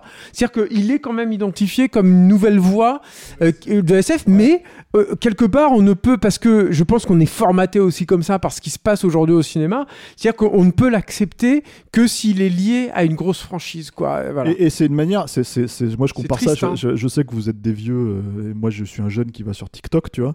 Mais en vrai, euh, en gros, si tu veux, quand tu es tu sur vas- TikTok. Ouais, ouais, c'est rigolo. TikTok, il y a plein de trucs. euh, je, vous j'y raco- aille. je vous raconterai. Mais en fait, euh, non, mais c'est, bah, t'as une fenêtre quand même sur plein de trucs et, et notamment sur la beaufrie. Et il y a un truc où c'est devenu un, un peu marrant et, et c'est que, et je vais faire cette comparaison-là, c'est pour ça que je dis ça, c'est que d'un seul coup, pour les gens qui ont 20 ans, aller au McDo, c'est aller au resto. C'est-à-dire comme nous, on allait au resto quand on allait se bouffer une brasserie, tu vois. Et en fait, en gros, si tu veux, ça, ça revient à la même logique. C'est-à-dire que c'est un truc où en fait, bah, en fait, moi, je veux, je veux au cinéma, je veux voir un Alien ou je veux voir un Transformers, je veux voir un Marvel, je le note. Ah, Voilà, tiens, tu vois. hop. Mais en fait, ce que je veux dire par rapport à ça, c'est que quand tu regardes tous ces trucs à chaque, euh, à chaque machin, c'est qu'il y a la même, c'est presque la même logique. C'est-à-dire que c'est devenu un truc de euh, qu'est-ce, que- qu'est-ce que représente le cinéma? C'est Marvel? Qu'est-ce que représente la bouffe? C'est McDo? Qu'est-ce que représente machin? Et en fait, où est-ce qu'on va caler ces gens-là? Et c'est plus seulement le studio qui faisait ça il y a 20 ou 30 ans qui disait bon, il est génial, lui, on va le prendre, tu vois. Et on va, on va, au lieu de lui faire faire son film, on va le mettre dans notre film, tu vois. Et puis les mecs se battaient, ils arrivaient à faire quand même leur film. Voilà. Aujourd'hui, c'est putain, lui, elle, a- elle eu l'Oscar, super, on va la foutre dans notre film, tu vois. Et en fait, d'un seul coup, peu importe si, ça n'a aucun rapport. Et, ça, le public le veut. C'est-à-dire que c'est là où ça devient complètement, je trouve, euh, voilà. Moi, moi, je serais, je serais, euh, comment dire, le premier à aller voir euh, un Alien par, comment dire, Neil Blomkamp. Je serais le premier à aller voir un Robocop Returns par Neil Blomkamp. Mais ce que je veux, c'est qu'il fasse ses films à lui. Ouais, c'est ça qui est sûr, problématique, en fait.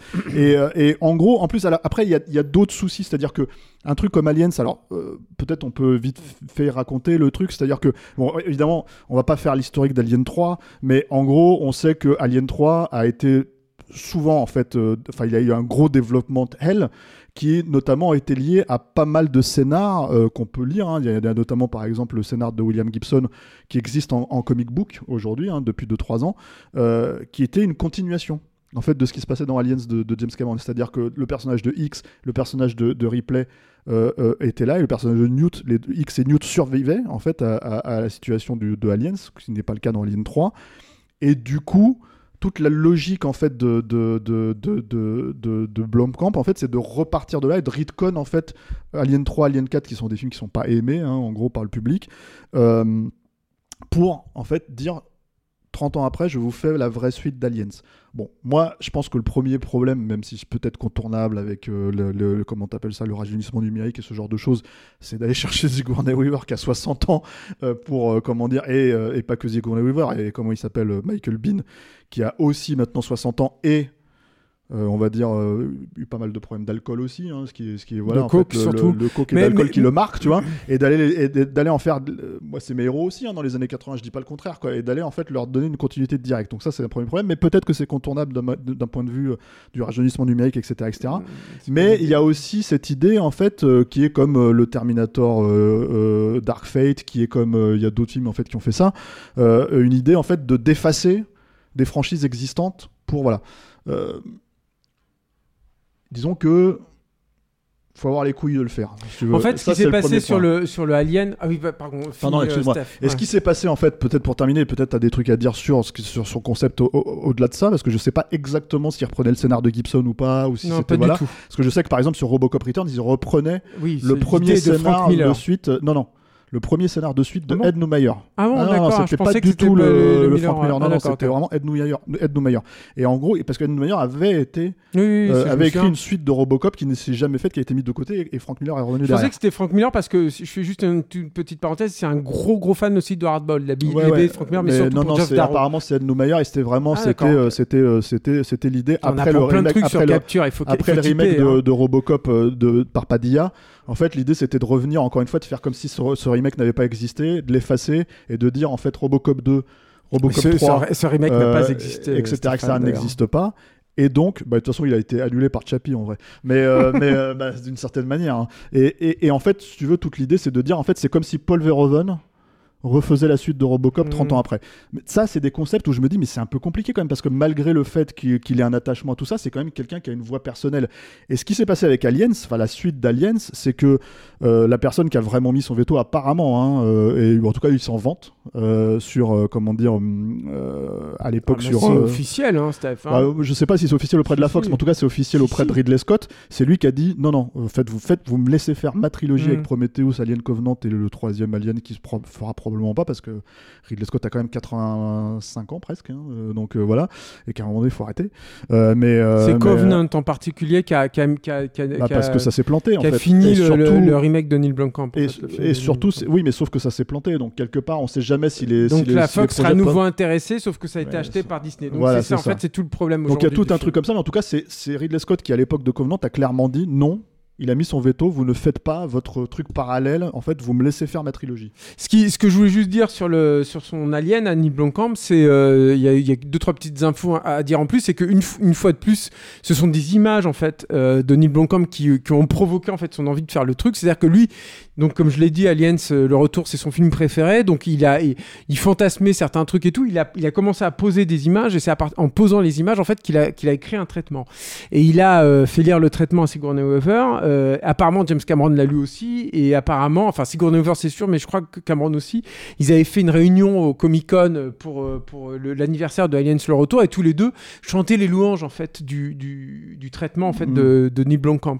Et ce qu'on sait après sur le film, c'est que, euh, alors c'est très compliqué effectivement de savoir le rôle de Ripley dedans, parce qu'elle a, elle a une espèce de, de costume de, de, de xénomorphe à un moment, enfin c'est assez, assez curieux, mais il y a, y a- y a des, y a une reine alien dedans, il y a une, y a des, des univers un peu qui ressemblent un petit peu à Elysium à la fin, avec euh, des, des grands entrepôts, des grandes usines comme ça, avec beaucoup de végétation, euh, et, euh, donc une énorme reine alien euh, au milieu. Puis il y a un truc moi que j'adore, qui, qui sont des, espèces de marines avec euh, un, peu comme Hugh Jackman, le personnage de Hugh Jackman dans Chappie, donc un truc de de neurotransmission en fait un casque de neurotransmission et deux xénomorphes en fait qui sont euh, euh, augmentés enfin qui ont des, des greffes en fait un peu partout pour servir en fait de combattants aux, euh, aux guerriers euh, à l'armée terrestre voilà Toutefois, alors donc au-delà de ces deux projets qui ont été des gros projets très, très mis en avant, en tout cas surtout Aliens, euh, la suite d'Aliens, Robocop Returns un peu moins, mais il a annoncé que Robocop Returns il ne le ferait pas. Ça d'ailleurs il a annoncé assez récemment, il l'a annoncé fin 2019 en fait qu'il le, qu'il le faisait plus.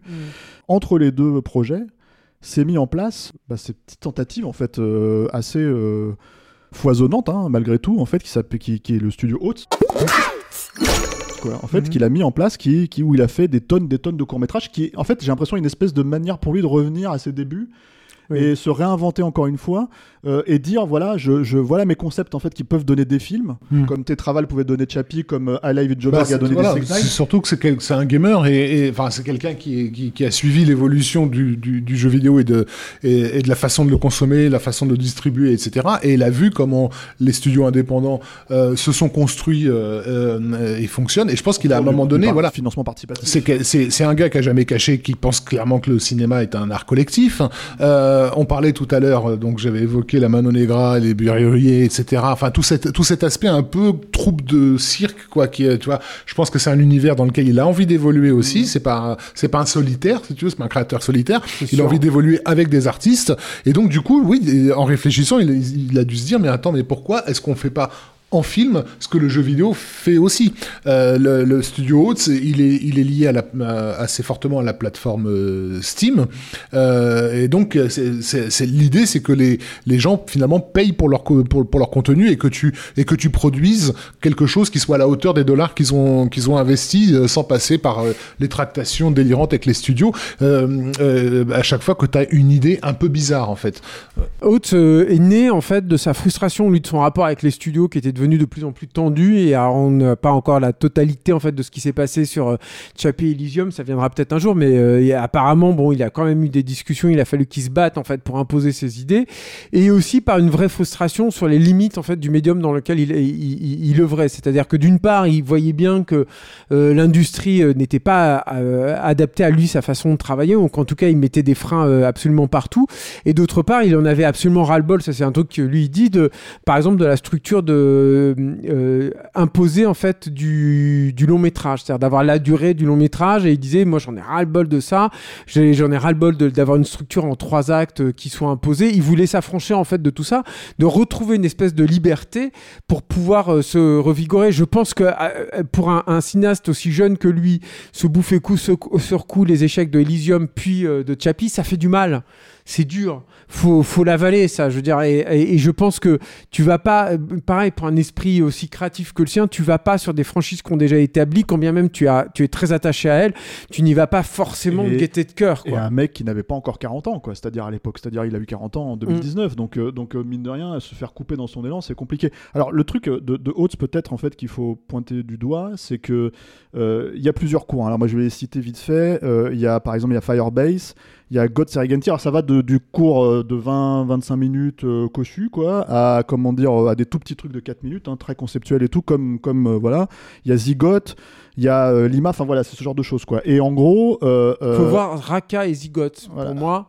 Et voilà. et, et, et alors celui qui a été mis en avant en tout cas à une époque C'est euh, de Firebase. manière c'est Firebase, qui a un concept en fait, euh, euh, alors intéressant, mais je trouve mal exploité dans le pas, dans le meilleur, dans le truc, c'est que En gros, euh, ça se passe au Vietnam et en fait, les soldats euh, euh, américains se retrouvent confrontés à une force surnaturelle Qu'ils ont eux-mêmes créé. Voilà, qu'ils ont eux-mêmes créé, qui est plus ou moins euh, le dieu rivière, en fait, ce qu'ils appellent le dieu rivière. En fait, c'est une incarnation de la rancœur des, des, des Vietnamiens voilà. qui devient Voilà. effectivement le dieu rivière et il crée un voilà. super soldat. C'est un paysan, comme pas un combattant, mais un paysan Ouais. qui a été touché par les, par les combats, qui a perdu toute sa famille et qui, par sa, par sa rage, Sa colère. euh, voilà, euh, de- devient une force quasi métaphysique, en Oui, fait. Euh, et, et en gros, avec une représentation visuelle qui est- hyper forte, en fait, dans rappelle-toi. Stéphane, qui est la raison pour laquelle on avait déliré sur le projet de Guillermo del Toro euh, du comte de Monte Cristo, euh, puisqu'il était, il partait de ce principe qu'en fait la, la vengeance, euh, la violence La de la vengeance de, de Monte Était Cristo était, était ce qui le faisait, Ouais. ce qui le maintenait en vie, en fait, qu'il était,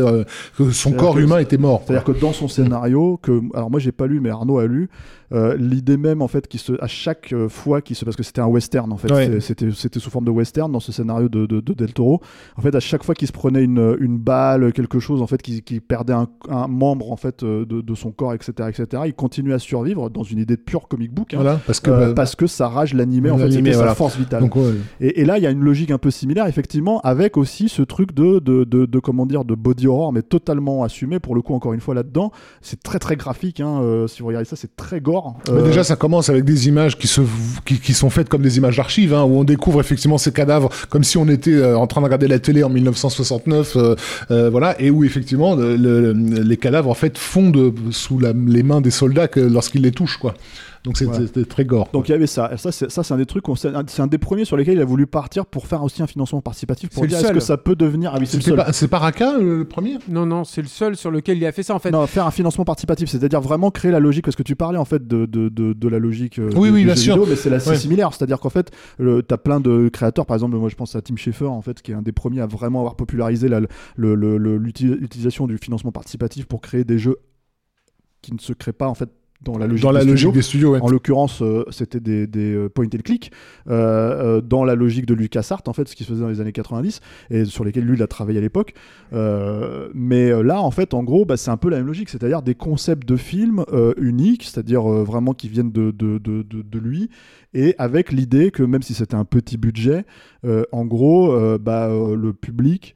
Euh, les, futurs Alors- spectateurs finançaient en fait si tu veux même le film quoi ça n'a pas marché Ça va plus loin que ça quand même. hein. Euh, ça, c'est important, je pense, de le dire. C'est que tu parlais tout à l'heure de Steam.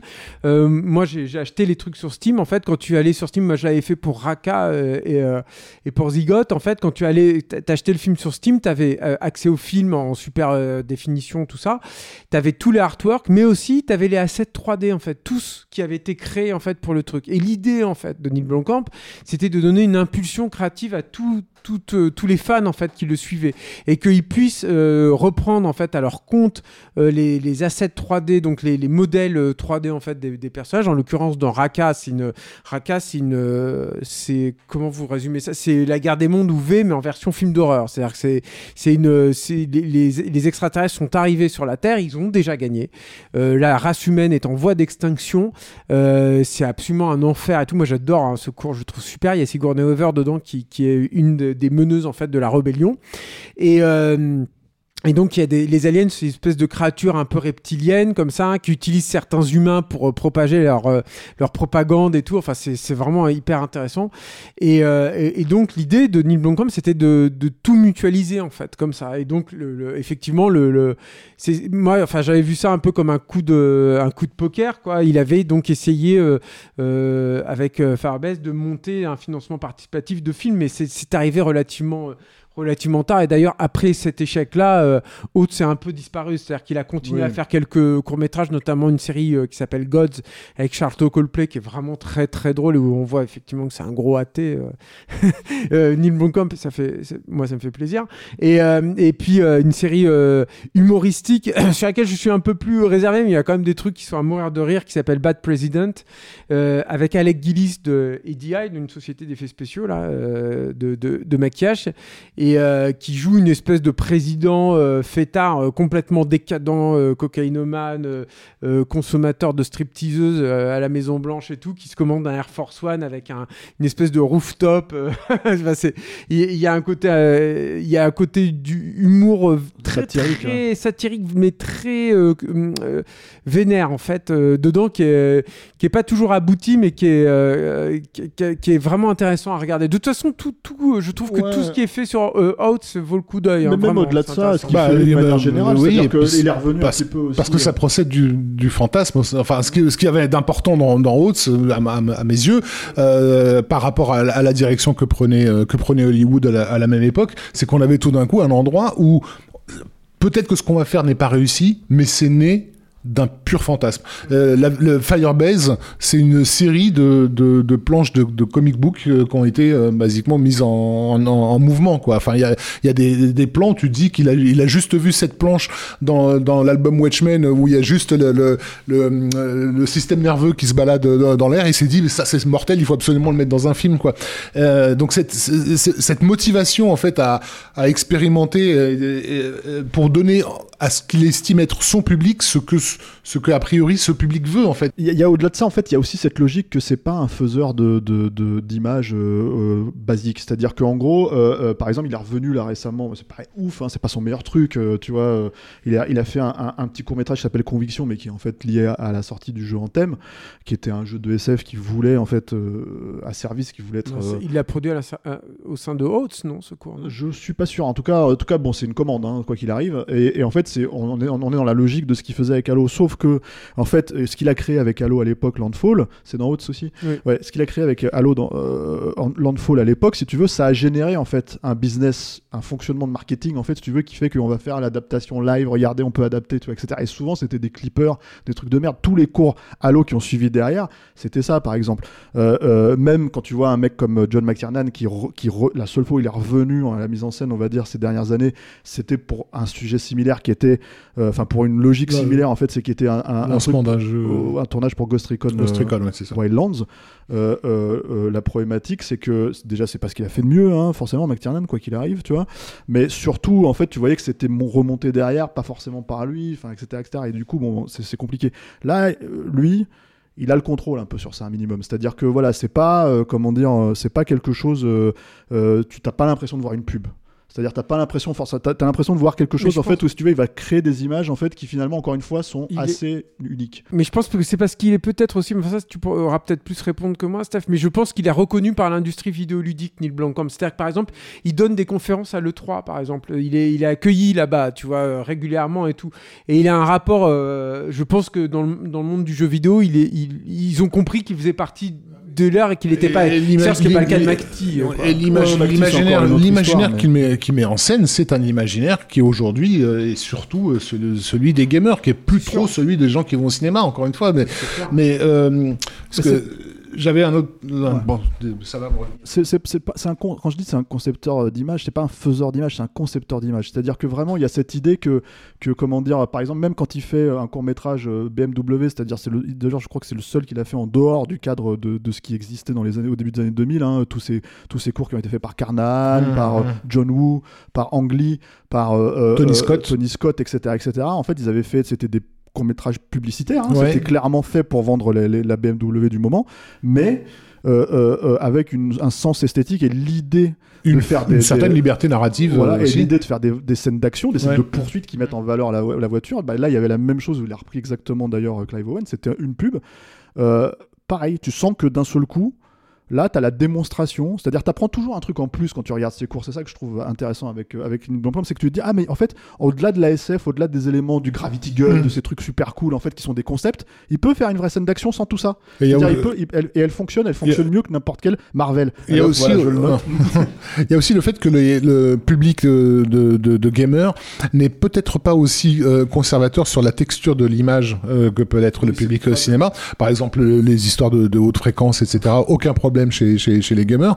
Euh, et, et, et je trouve que ça se marie aussi avec, avec le, le, le travail que- que- qu'il a fait par rapport aux caméras numériques parce que donc c'est un, truc quand même important dans son dans son cinéma. Euh, vu qu'il recherche justement une forme de crédibilité etc euh, il était euh, on en a pas parlé mais quand quand, quand il a bossé avec euh, Peter Jackson en fait il était son assistant euh, sur euh, Crossing the Line euh, le, le court métrage qui servait de démo à la caméra euh, Red euh, à l'époque et il continue à utiliser ces caméras-là, et c'est très visible dans dans dans, les cours euh, euh, Hautes euh, Studio que justement il y a des il y a des il y a des effets de de, de prise de vue, de texture, etc. que t'es pas habitué à voir dans les films euh, entre guillemets hollywoodiens, etc. Par, par, par- par leur caractère hyper réaliste et hyper détaillé. Ça, et il a aussi un rapport aussi avec toutes les. les- alors, il aime pas la 3D, hein. par contre, le relief, il déteste, mais, mais il a aussi un rapport très particulier avec l'image numérique, évidemment, et notamment, en fait, lui, il est très. En ce moment, c'est son truc, il est très intéressé par le, le temps réel, en fait. C'est là aussi où il rejoint le jeu vidéo. Donc, il a fait des, des courts-métrages, il y en a un notamment dans Haute qui s'appelle Capture Flock, mais il, a, il, a, il avait fait. euh, il, il avait fait déjà des trucs en temps réel, en fait, euh, pour essayer d'expérimenter des moteurs de jeu et essayer de voir comment il pouvait créer des courts-métrages euh, avec, avec ces moteurs-là. Et donc le nouveau film, et on va probablement terminer là-dessus, en fait, qui s'appelle Dé- Démonique, ouais. Démonique, il- apparemment, il y a une portion en fait du film qui a été conçue aussi de cette façon-là. Quoi. Mais ce qui est intéressant par rapport à l'emploi du numérique, c'est que en gros, euh, c'est quelqu'un qui intègre les formats dans sa narration. C'est-à-dire que en fait, euh, euh, je veux dire, les aspérités du numérique, il les utilise comme telles, c'est-à-dire en fait euh, comme une source de. C'est pour ça que en fait, quand Julien pointait du doigt que c'était un cinéaste très actuel, c'est que en fait le langage de l'image, il passe aussi par le langage du format. C'est-à-dire que en gros, par exemple dans Firebase, il va recréer en fait ces, ces- ces- ces- ces images d'archives dont tu parlais et il va essayer de le faire. Alors on sait que Et en même temps, il les confronte à des images au contraire hyper détaillées euh, Voilà, de, la créature, etc. Et- Euh, dans, dans Rakat, le, le, le plan que le plan de face sur le sur l'alien, il est il est d'autant plus insistant qu'il est en ultra haute def dans ta gueule, euh, surtout quand tu le vois directement sur euh, sur Steam. On n'a pas parlé d'un personnage qui peut-être qui, a, qui a joué un rôle aussi dans dans Haute Studio, qui est Tom Sveterlich, j'espère que je le prononce bien, qui est l'auteur du bouquin The Gone World que Blancombe devait adapter après Chappie. En fait, il a travaillé longtemps sur ce bouquin de, de SF dans lequel euh, je crois que c'est la Navy euh, euh, lance des gens à la fois au fin fond de l'espace et aussi au fin fond de, lignes temporelles. C'est-à-dire, en gros, les mecs voyagent euh, dans des potentiels futurs. Et donc, il a, développé ça à, une époque. Et, Tom Swederlich est devenu un des scénaristes principaux de- des différents volumes de, de, Studio. Il y a un truc aussi qui m'étonne.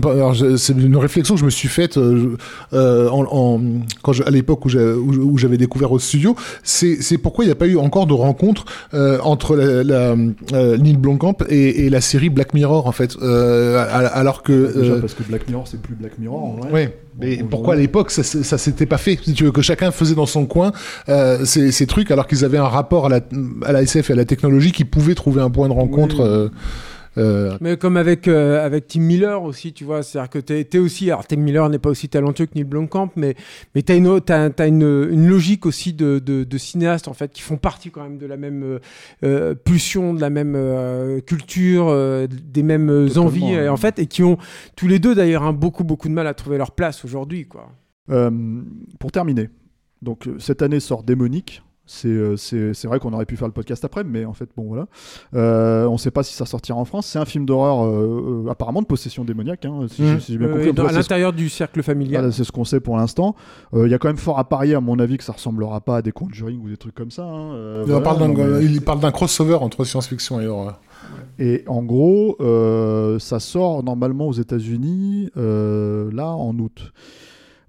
Donc euh, c'est, on en reparlera probablement euh, dans euh, si ça Il revient dans par la petite porte. Voilà, c'est ça. Mais en tout cas, Mais en même temps, il y avait un autre projet que- qui était juste à- qui devait être, lancé juste avant euh, le confinement en fait, qui était euh, euh, The, The Inferno euh, alors, avec Taylor Kitsch. Me demandez pas pourquoi. Euh, mais justement à cause du confinement, du coup, ils, se sont concentrés sur, de, sur démonique. Voilà, très bien. En fait, on a réussi à faire moins de 3 heures. Là, je suis en train de regarder le chrono. Fascinant. C'est, c'est in- incroyable. On est très très fort. Merci messieurs. Merci. Bah, merci, ouais, faut Ouais. que je dise merci moi aussi. Bah ouais, toi aussi, s'il te plaît, merci. Merci, Merci. Alain, merci à la technique qui est là-bas. Euh, merci Arnaud Merci, Bordas Alain. qui n'était pas là. Yannick Dahan qui n'était pas là non plus. Merci Euh, Arnaud Bordas, vive Elysium. Euh, Arnaud Bordas, vas-y, tu me dis, Ouais. il me comprendra. Ouais. Tu sais qu'il peut pas laisser de message, hein, c'est pas ça le temps pour un film. Merde. Voilà, et euh, merci à nos auditeurs, merci à nos tipeurs en fait qui nous soutiennent. Euh, pour nous soutenir, c'est toujours la même adresse, hein, c'est tipeee.com, euh, voilà notre studio à nous, là, très modestement. Euh, pour nous écouter, c'est les agrégateurs, agrégateurs pardon, de podcasts habituels, euh, SoundCloud, euh, Deezer, même je suis sûr que Deezer ça marche pas très bien d'après ce que j'ai compris, Spotify. euh, YouTube. euh, Acast parce que c'est là vraiment qu'on lance ouais. le flux. Et puis, euh, je sais pas ce qu'on va choisir la prochaine fois. C'est vrai qu'on s'est concentré sur un, un réalisateur qui avait peu de films pour être vraiment encore faire une fois. euh, voilà, Euh, on va peut-être faire la même chose la prochaine fois. On n'a pas encore d'idée exactement prédéfinie. On avait évoqué l'idée de revenir sur un, cla- un classique, un mec qui serait mort. euh, Oui, oui. Alors, sur, sur lequel on peut tous s'entendre, Ouais, évidemment ouais. aussi. En tout cas, avoir, nos, nos- nos compétences. Euh, mais on verra euh, parce qu'on sait pas si ça se fait en une seule fois. Parce qu'après, il y a l'été qui arrive, ça devient compliqué, etc., etc. N'est-ce pas Vous partez en vacances, messieurs? Donc voilà. Euh, donc on verra. Donc ce sera la grande surprise pour ce Capture Mag 33. Et mais quel euh, était le programme euh, du, du Club de l'Étoile? Parce qu'il y a toujours des projections capture aussi. oui, voilà, c'est ça. Et moi, je suis très curieux d'avoir votre avis sur Nick Blomkamp. Je suis très curieux de savoir Bah, je comment pense que de ce, toute ce façon, on podcast va va voir être ça sous les, sous les, euh, comment dire, sous les commentaires. Euh, en tout cas, on espère qu'on vous a donné envie de revoir euh, la ou la réévaluer à, tout prendre euh, la filmo de Neil Blomkamp. Et euh, bah, en fait, moi je vous dis à la prochaine fois avec euh, probablement un autre grand réalisateur.